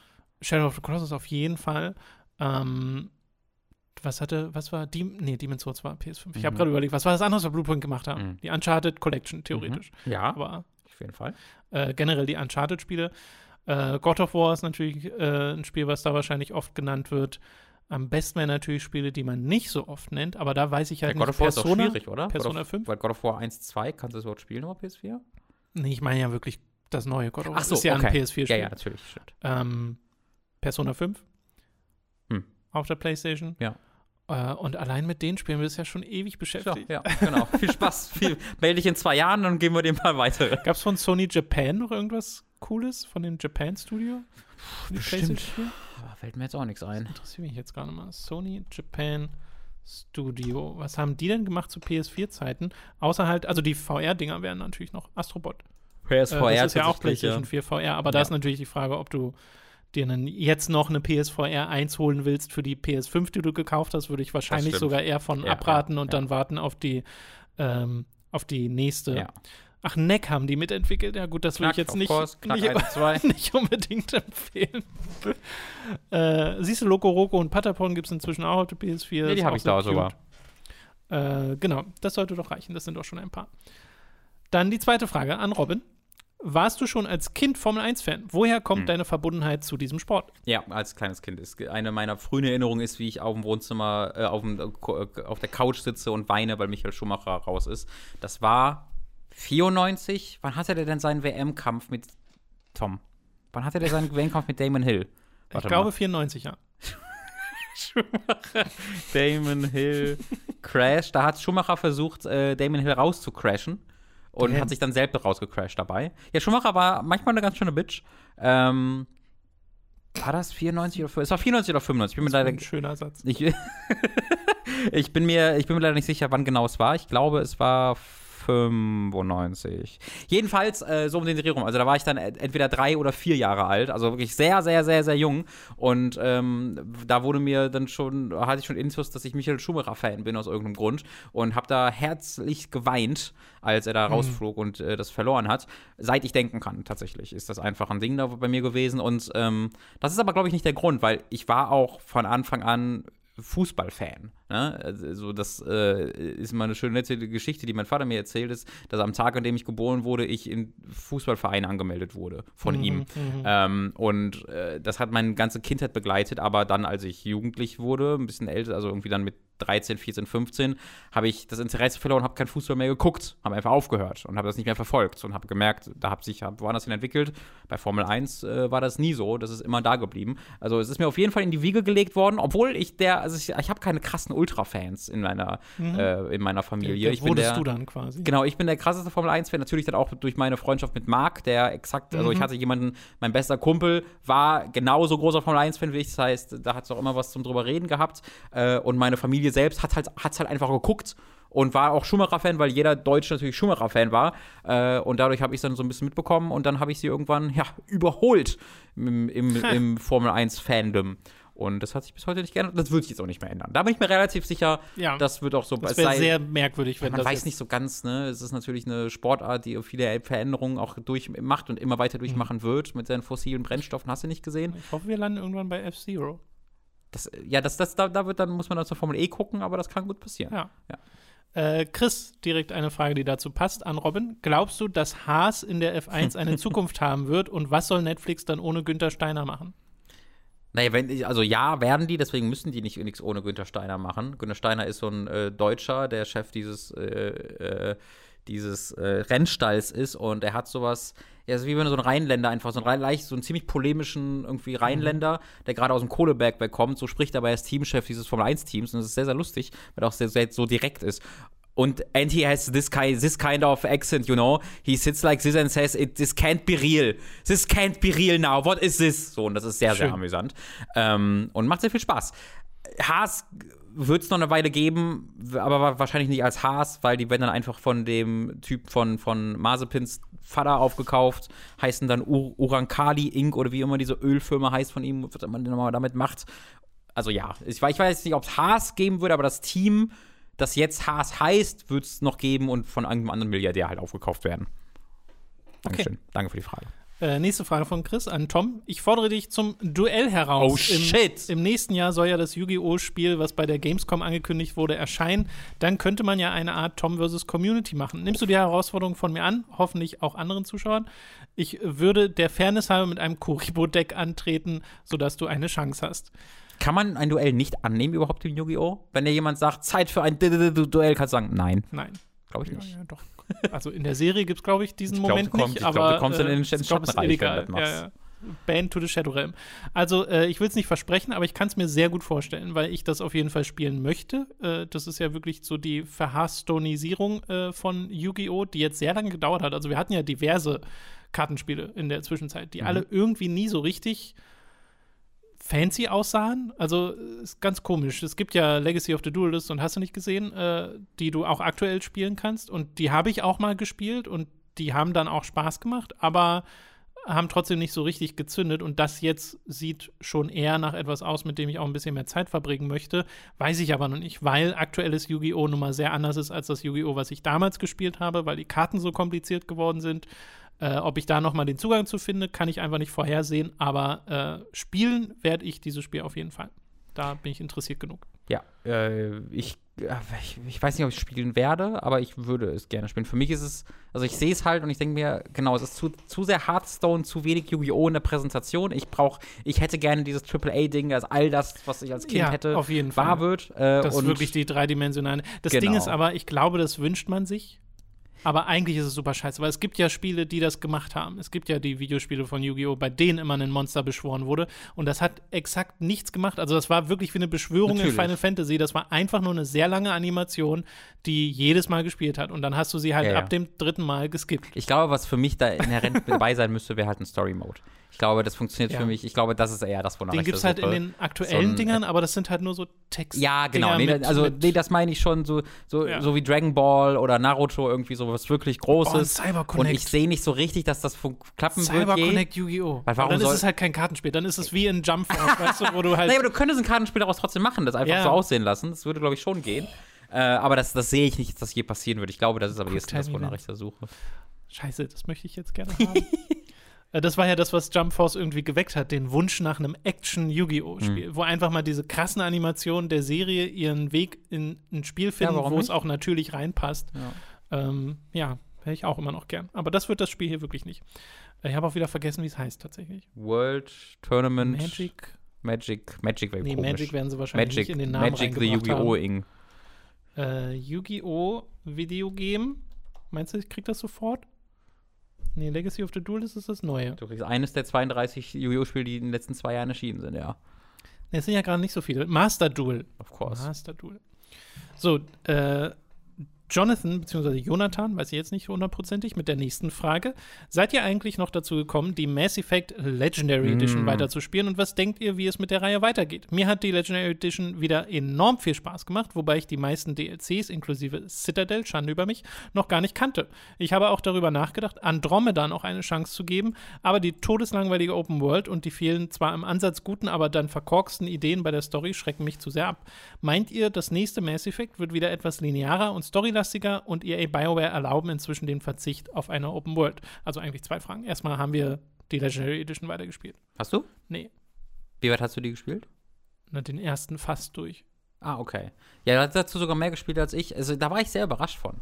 Dass ich da, weil ich dachte, die Zeit, das ist der richtige Zeitpunkt, hatte ich Ja, auch ja. noch mal gesagt. Ich dachte, jetzt ist perfekter Zeitpunkt. Aber beim Spielen von 1 war, also als ich dann einmal, das habe ich ja, ich habe den Anfang ja auch gelivestreamt und das war alles super geil, die Musik in der Citadel und sowas, das hat mich alles sehr gecatcht. Aber beim Weiterspielen wirkte es mir dann alles immer noch zu bekannt. Es war eine Mischung aus zwei Dingen. Einmal die Sache, das ist immer noch zu bekannt und das hat mich überrascht, weil es so lange her ist. Und zweitens, es endet halt mit drei.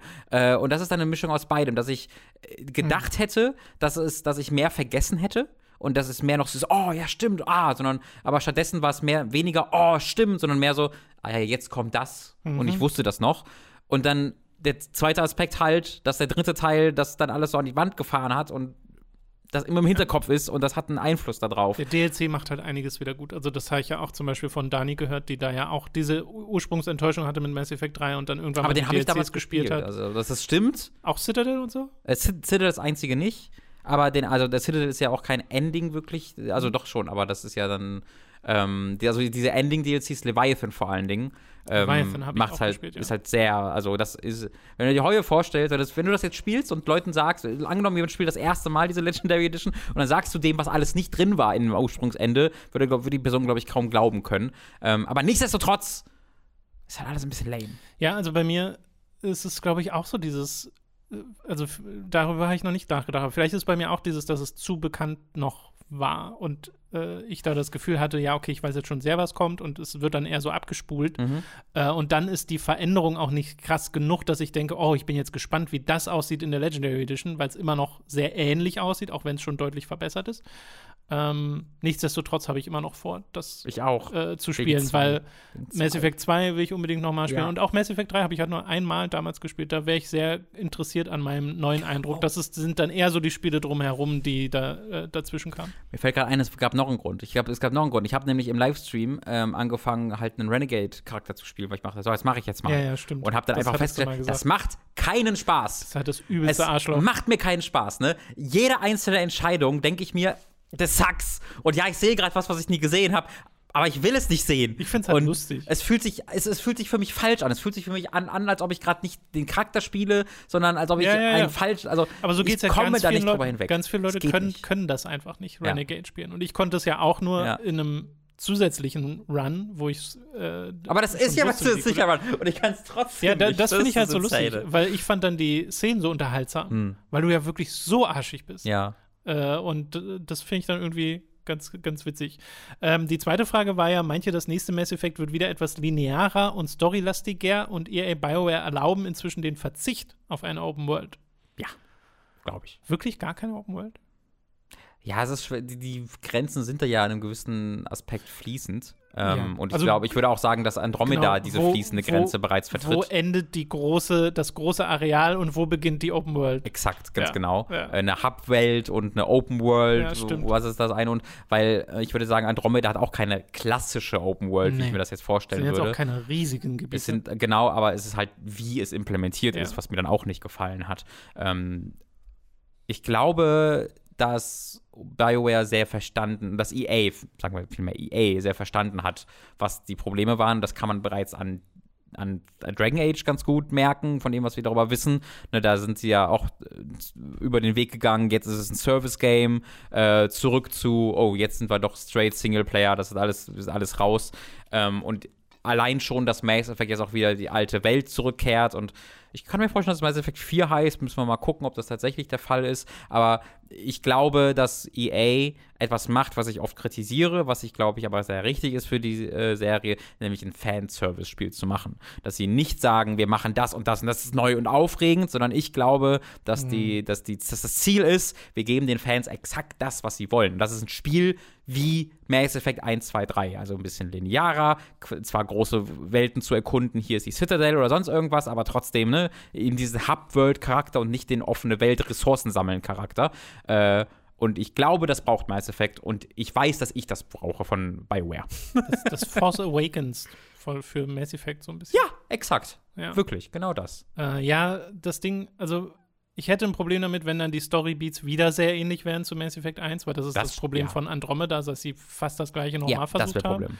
Äh, und da wünsche ich mir schon neue Impulse. Aber von der Spielstruktur hätte ich sehr gerne mal wieder, also da habe ich ja vor etlichen Jahren mal dieses Video gemacht, die verlorene Formel, über die BioWare-Formel. Es wäre halt, was Frisches. Die, genau, die gibt es einfach nicht ja, mehr. Ja, es gibt sie schon, aber also nur bei Spider.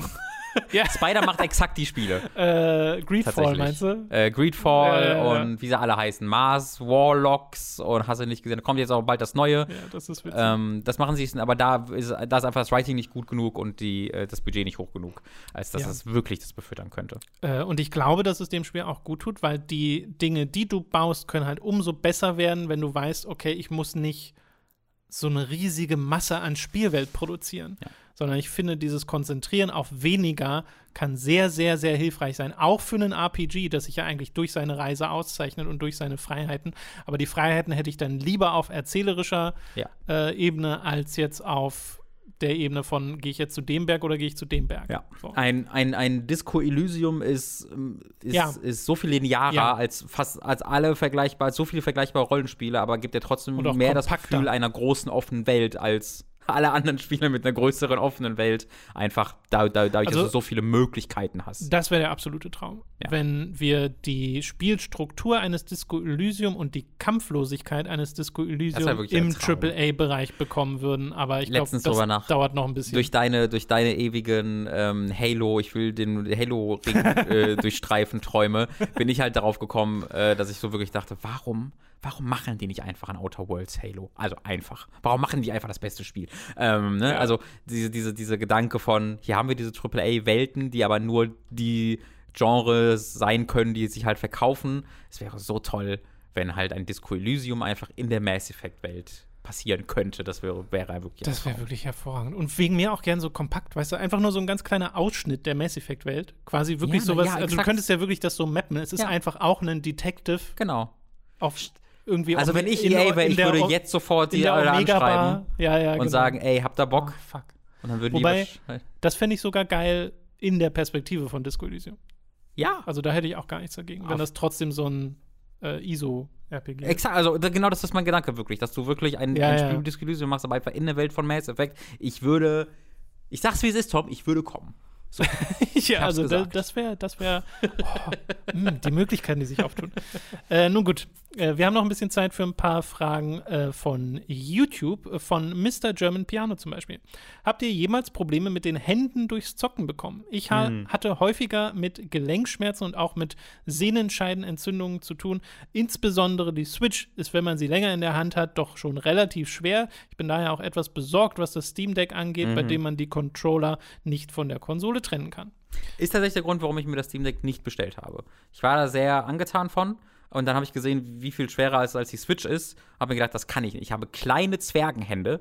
Das können meine kleinen, mickrigen Hände nicht halten. Bei, bei mir ist, ich habe ja Interesse an der Steam Deck, wenn dann eher als Wohnzimmer-PC und Mhm. weniger, weil es portabel ist. Aber ähm, um die Frage zu beantworten, ich habe gerade für Mitte Oktober einen Termin beim Orthopäden, weil ich ein Steifheitsgefühl habe in den Mhm. Fingern und das wird ja irgendwas in diese Richtung sein. Also da mu- möchte ich gerne mal wissen vom Profi, was genau für Übungen oder sonst was man da machen kann. Wahrscheinlich kann man, also den Prozess kann man höchstwahrscheinlich sowieso nicht aufhalten. Ich suche jetzt auch nicht nach äh, Armchair-Diagnosen äh, von euch. Äh, also das, das bringt dann eher Panik. Ich versuche da vorher nicht so viel drüber nachzudenken. Äh, ja. Aber ich merke es schon. Und ich hatte zwischendrin auch mal, ich glaube, das war im Urlaub, wo ich gerade sehr viel Jedi Fallen Order gezockt habe Mhm. auf der Xbox, wo mir wirklich die Finger wehgetan haben Mhm. danach. Und wo ich gemerkt habe, okay, ich mache jetzt einfach mal eine Weile nichts mehr Ja. am, an der Konsole. Ähm, und das ist, denke ich mal schon, das wird irgendeine Folge sein vom vielen, äh, Ja. von, von dem Beruf, äh, sowohl vom Zocken als auch vom äh, Tippen, als auch von der Maus. Wobei ich ja schon seit Jahren eine vertikale Maus benutze bei meinen Arbeits- äh, und Heim-PCs, einfach um da das Gelenk so ein bisschen zu entlasten, weil das da gut sein soll. Und ähm, ja, da ist es tatsächlich, glaube ich, auch besser, sich früher zu informieren und so Übungen zu machen und so. Ich habe das früher immer sehr abgetan, wenn meine Eltern damit ankamen. Ähm, Du hattest ja schon ein, zwei Mal so, so ein Handgelenkstütze, bei oder? Giga, ja, hatte ich mal Bei sowas. Giga war das noch ja. recht. Das, Das hatte ich aber so nicht nochmal. Also Gelenkprobleme beim Handgelenk oder so hatte ich seitdem nicht nochmal. falsch in Erinnerung. Äh, okay. weil ich ja dann auch die vertikalen Mäuse Ja. benutzt habe. Also die scheinen in der Hinsicht da wirklich was zu bringen. Aber jetzt ist es wirklich, sind es die Finger selbst, Mhm. also die Fingergelenke und auch wirklich in allen Fingern. Ja, das, also bei mir war es tatsächlich das Handgelenk vor gar nicht allzu langer Zeit so, dass, also es war an dem Punkt, wo ich dachte, jetzt muss ich mir wirklich mal den Arzttermin machen, weil das anscheinend eine Sehnen, Sehenscheinentzündung ist. Äh, Ähm, war dann aber, dann ging dann ging's weg. Mhm. Äh, dann dachte ich mir so, oh, perfekt. Und ich glaube, es ist der PS5-Controller. Ich glaube, weil meine Hände so klein sind und der PS5-Controller relativ groß ist, ähm, äh, ist, es das, ist das eine angestrengtere Haltung ähm, als bei anderen sein, ja. Fingern. Ich bin mir nicht ganz sicher. Ähm, muss ich mal gucken, wenn ich, wenn ich Lost Judgment anfange, dann merke ich ob es an dem PS5-Controller äh, Controller liegt. Ähm, bei mir, nee, also, also abgesehen davon, mit Händen nicht so große Probleme. Die kommen wahrscheinlich noch, weil ich ja meinen kaputten Daumen habe, ähm, wenn ich von meiner Mutter ausgehe. Bei mir ist das tatsächlich vor allen Dingen Nacken und Rücken, äh, der äh, Hm. mehr und mehr äh, sich bemerkbar macht. Ähm, weil ich habe, ja, es ist, also ist, Ja. ist nichts ist nichts Furchtbares, aber halt das Übliche, wenn man merkt, Ja, ja. oh, ich bin ja alt, älter, ich, werde, ich merke das ja. Ja, Gosh, das, das ist, da, da bin ich ja auch nicht der gesündeste, was das angeht, aber hatte da jetzt noch zum Glück keine so großen Probleme, aber das kommt bestimmt. Ich habe meine Mini-Hexenschüsse. Ich habe, äh, ähm, Mhm. irgend, es ist, das muss eigentlich irgendein Muskel sein, der dann irgendwie eingeklemmt Ja, wird oder sowas Nerv. ähnlich. Oder Nerv, nicht ein Muskel, ein? Nerv, der eingeklemmt wird. Weil es gibt manchmal, also das ist auf der linken Seite und das passiert meistens, wenn ich irgendwie auf der Couch so halb liege, halb sitze und dann so mich leicht nach links drehe. Äh, ganz leicht, sind ganz leichte Bewegung nur, dann kann es halt passieren, dass ich dann für 10 Sekunden kurz raus bin und einfach nur, kurz auf der Couch äh, liege und ähm, Lucy mittlerweile mit den Augen rollt und sagt, geht zum Arzt. Ähm, und dann ist es wieder völlig okay. Ich war aber auch schon beim Arzt, damit er gesagt, ja, weiß ich nicht. Ähm, dann hat er mir gesagt, dass ich Cool. ein MRT machen gehen soll und also das, die Überweisung für das MRT habe ich noch zu Hause liegen. Entschuldigung. Oh, Robin. Ja. Ja, der hat, der hat, muss ich sagen, der hat mich aber auch nicht gut dazu motiviert. Der hat so gesagt, so, ja, das ist, das, ich kann nichts erkennen, dass das was Chronisches ist, dass da irgendwas kaputt ist. Äh, das wird das und das sein. Müssen sie so das und das vielleicht machen, Bewegungsübungen. Hier machen sie mal ein MRT. Das klang schon so, als ob er gesagt, hier machen sie mal ein MRT, damit ich die 750 Euro von ihrer Krankenkasse bekomme, weil ich ihnen ein MRT verschrieben habe. Das fehlende Ähm, Vertrauen. ja, da, da weiß ich nicht. Das, das, ja. Das hatte ich bei meinen Füßen, weil ich habe so, ich habe so orthopädische Einlagen in den Schuhen, weil äh, ich sonst CRT. einfach Schmerzen Ja. in den Mhm. Füßen bekomme. Und da hatte ich mich damals auch gewundert, warum das nicht einmal durchgescannt wird, Ja. äh, sondern der hatte einfach so ein bisschen gefühlt und dann gesagt, ja, machen Sie jetzt das. Mhm. Und es hilft auch, aber es tut halt trotzdem noch manchmal weh und ich muss mir auch regelmäßig neue holen. Das äh, ist auch ein bisschen nervig. Jetzt werden wir richtig alte Leute, wenn wir über unsere Gebrechen reden. Ja. Äh, wir machen weiter mit Chan B. Robin hatte sich ja im Eure Spiele des Jahres 2020 Video bei Assassin's Creed Valhalla als Fan der Echtwelt-Storyline bezeichnet. Das Oh ja. hatte mich überrascht, denn wenn man zwei Jahre zurückspult zum 2018er Video, sagt er bei Odyssey, Oh nein. äh, wenn es dann in die Moderne geht, dann schaltet, äh, schaltest du bitte den Kopf und auch vielleicht die Konsole aus, weil das ist Blödsinn. Nun frage ich mich, woher kam der Sinneswandel? Ich habe nämlich auch wie Robin alle Assassin's Creed seit dem ersten Teil gespielt, außer Rogue und die kleineren 2,5D-Spiele und fand, nachdem ich Valhalla durch hatte, die Echtwelt-Story immer noch sehr schlecht. äh, ja, ich gebe zu, sie probieren diesmal wenigstens was, aber trotzdem braucht das, wie ich finde, kein Mensch und ich hoffe weiterhin, dass sie diesen Part irgendwann komplett rausstreichen und dann erwähnt er noch Ghost of Tsushima als gutes Beispiel dafür, wie das auch ohne geht. Hm. Kann ich tatsächlich gar nicht jetzt, also das, das ist mein größter Albtraum, dass ich Dinge sage, äh, die dann mit Videos von vor mehreren Jahren verglichen werden und gesagt, damals hast du doch gesagt, ja, fuck, stimmt. Ähm, äh, was bestimmt auch schon sehr oft passiert ist. Aber also das kann ich jetzt tatsächlich schwer nachvollziehen. Schwer Ähm, vermeidbar bei warum? Menschen, deren Meinungen sich ändern. ja, ja. Also ich glaube, es am ehesten, Things dass, also in Valhalla wird die Echtweltgeschichte kombiniert mit der ganzen ähm, der großen Forerunner, wie heißen sie? Ich weiß ja nicht genau. Diese alte, diese alte Volk, die ISO. Mit der ISO-Geschichte und die, und die, äh, und die Echtweltgeschichte wird, wird ziemlich gut kombiniert, wie ich finde. Äh, und die ISO-Geschichte ist ja auch die, die ich, die ich so sehr mag. Und das ist ja auch die Echtweltgeschichte. In Odyssey war die einfach noch nicht so spannend. So, in Odyssey ähm, ist das dann durch die DLCs auch passiert, wo sie wirklich äh, spannend wurde. Aber im Hauptspiel war sie immer noch so sehr so, ja, hier sind diese zwei Charaktere, die nicht besonders interessant sind. Ähm, während ich aber den, ISO, den, den Echtweltpart eigentlich trotzdem konzeptuell sowieso mochte, aber dann auch, wo es dann landete, tatsächlich ziemlich, ziemlich mochte. Mhm. Also das ist, glaube ich, etwas, was sich dann durch Valhalla für mich ergeben hat, dass sich das wirklich gelohnt hat, weil es so gut zusammengeführt wurde. Ist jetzt am ehesten das, was ich sagen würde, ohne dass ich jetzt noch im Kopf hätte, warum ich damals diese Kritik getätigt habe. Okay, gut. Dann äh, soll es das an der Stelle gewesen sein. Das war die letzte Frage. Äh, ich hoffe, das beantwortet auch deine Frage zu Assassin's Creed. Aber ich glaube, sowas, se selbst wenn da die Meinung wirklich abweicht, sowas passiert halt einfach manchmal. Ja, Also tatsächlich. Meinungen ändern sich Ist nun mal so. Das ist auch so die Idee. Ich, würde konzeptuelles lieben, ein WTF passiert in Assassin's Creed zu machen mit der gesamten ISO und sowas. Aber das, das, das wäre wieder, da bin ich wieder fünf Das Jahre meines glaube Lebens ich, mit aber beschäftigt. ich glaube, es wäre befriedigender, weil du eine kohärentere Geschichte vor dir hast, die zwar auch in sich widersprechen wird, hundertprozentig an manchen Stellen, Ja. aber ich zum Beispiel habe da auch die Zusammenhänge nicht. Also Hm. Das Interesse wäre da, aber es wäre halt, ja, du sagst schon, es wäre halt eine große Ja, ja. Aufgabe, weil es viele Spiele sind. Allerdings manche der Spiele, also zwischendrin haben sie ja wirklich gesagt, ja, komm. Zwischendurch haben sie zehn Jahre gesagt, we don't know. Wir, wir, ja, genau, so Gar dieses, keine Ahnung, was hier los wir, ist. wir nehmen diese Echtwelt-Story noch so ein bisschen mit, aber ja. ist eigentlich egal. Hier gibt es ein paar Comic-Autoren, die scheinen zu wissen, was sie tun. Da ist Minerva, I guess. Wir wissen das wirklich überhaupt nicht. Hier ist eine CG-Cutscene. Ich glaube, das war ein Charakter, der vorher vorkam.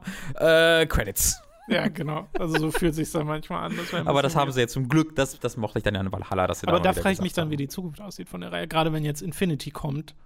Also Valhalla verspricht da Das werden Großes. soll. Valhalla verspricht da Großes, Tom. Der Voice, Act, also Nolan North ist in Valhalla. Da, äh, hm. Ja. ja. Okay.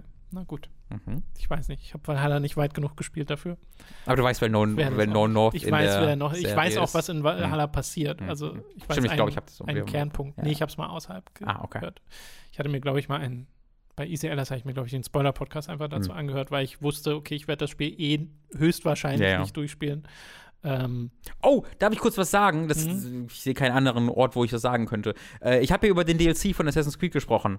Äh, den letzten jetzt. Der, nee, der danach noch kam. Über Paris habe ich, äh, Mhm. glaub, hab ich doch, doch, ich glaube, ich habe da kurz. Ja, doch, ich habe dann mal äh, mehr gespielt und dann habe ich in dem Podcast mit Leo darüber gesprochen. Ähm, und äh, das war eines der ersten Spiele, was ich so dazwischen geschoben habe während des Umzugs und wollte das dann weiterspielen während des Umzugs so ein bisschen als Entspannung. Äh, und ich habe das ja gespielt, als die, als ich kein Internet hatte, wo die Xbox schon verwirrt war und sowas. mh. Safe Game weg. Safe Game weg. Also nicht mein insgesamt Safe Game weg, aber die letzten, ich glaube, vier Stunden, die ich in dies- diesem 10 Stunden DLC gespielt habe, weg. Und äh, dann habe ich diesen DLC auch zur Seite geschoben und mach's. So, probier's in zwei Jahren nochmal. wenn du es wieder vergessen hast. ja, ja, ja. Äh, ja, das ist Wollte ich frustrierend. mich kurz darüber aufregen.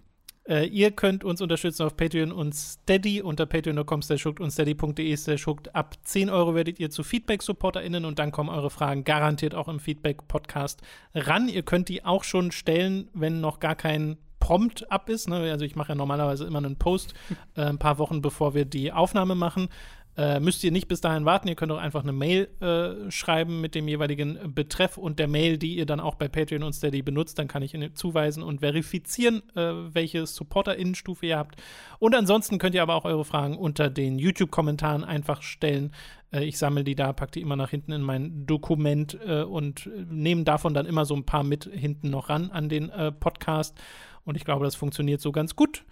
Und äh, genau, ansonsten, auch wenn ihr ne, ab 5 Euro supportet, da bekommt ihr bereits Zugriff auf alle exklusiven Inhalte. Äh, und zwar sind das zum Beispiel zwei wöchentlich erscheinende Hooked on Topic-Ausgaben, unser Spezialpodcast, wo wir zuletzt einen Rückblick auf die Halo-Reihe geworfen haben, hattest du ja vorhin mal ganz kurz erwähnt. Da. Ähm, das hat sehr, sehr viel Spaß gemacht. Wir freuen uns, oder freuen, wir sind sehr gespannt auf Halo Infinite. Ja, ja. Ich freue mich da auch drauf, aber ne, man hat halt viele Fragezeichen vom Mhm. Kopf. Und da könnt ihr euch mal anhören, wie wir die Halo-Spiele ranken. Wir haben wirklich versucht, ein Ranking aufzustellen aller Mainline-Halo-Spiele inklusive Halo Wars. Das soll es jetzt gewesen sein. Das hat sehr viel Spaß gemacht, Roman. Mhm. Danke fürs Raussuchen der Fragen, Tom. Ich hoffe, euch hat es auch Spaß gemacht. Danke fürs Fragen stellen, liebe Leute. Und wir freuen uns auch schon auf eure nächsten Fragen und auch euer nächstes Feedback. Es müssen ja nicht mal Fragen sein, es kann auch einfach Feedback sein, das wir dann hier behandeln. Und dann sehen wir uns in so etwa drei Monaten wieder zum nächsten Feedback-Podcast. Ich versuche so diese Frequenz zu machen. Jetzt hat es ein bisschen länger gedauert. Ich glaube, das wird ab und zu passieren. Es werden keine exakten drei Monate sein. Aber so in dem Zeitraum hat sich jetzt herausgestellt, dass immer äh, schön viele Fragen da zusammenkommen. Dann äh, an dieser Stelle danke fürs Zuhören und bis zum nächsten Mal. Bis nächstes Mal. Tschüss. Tschüss.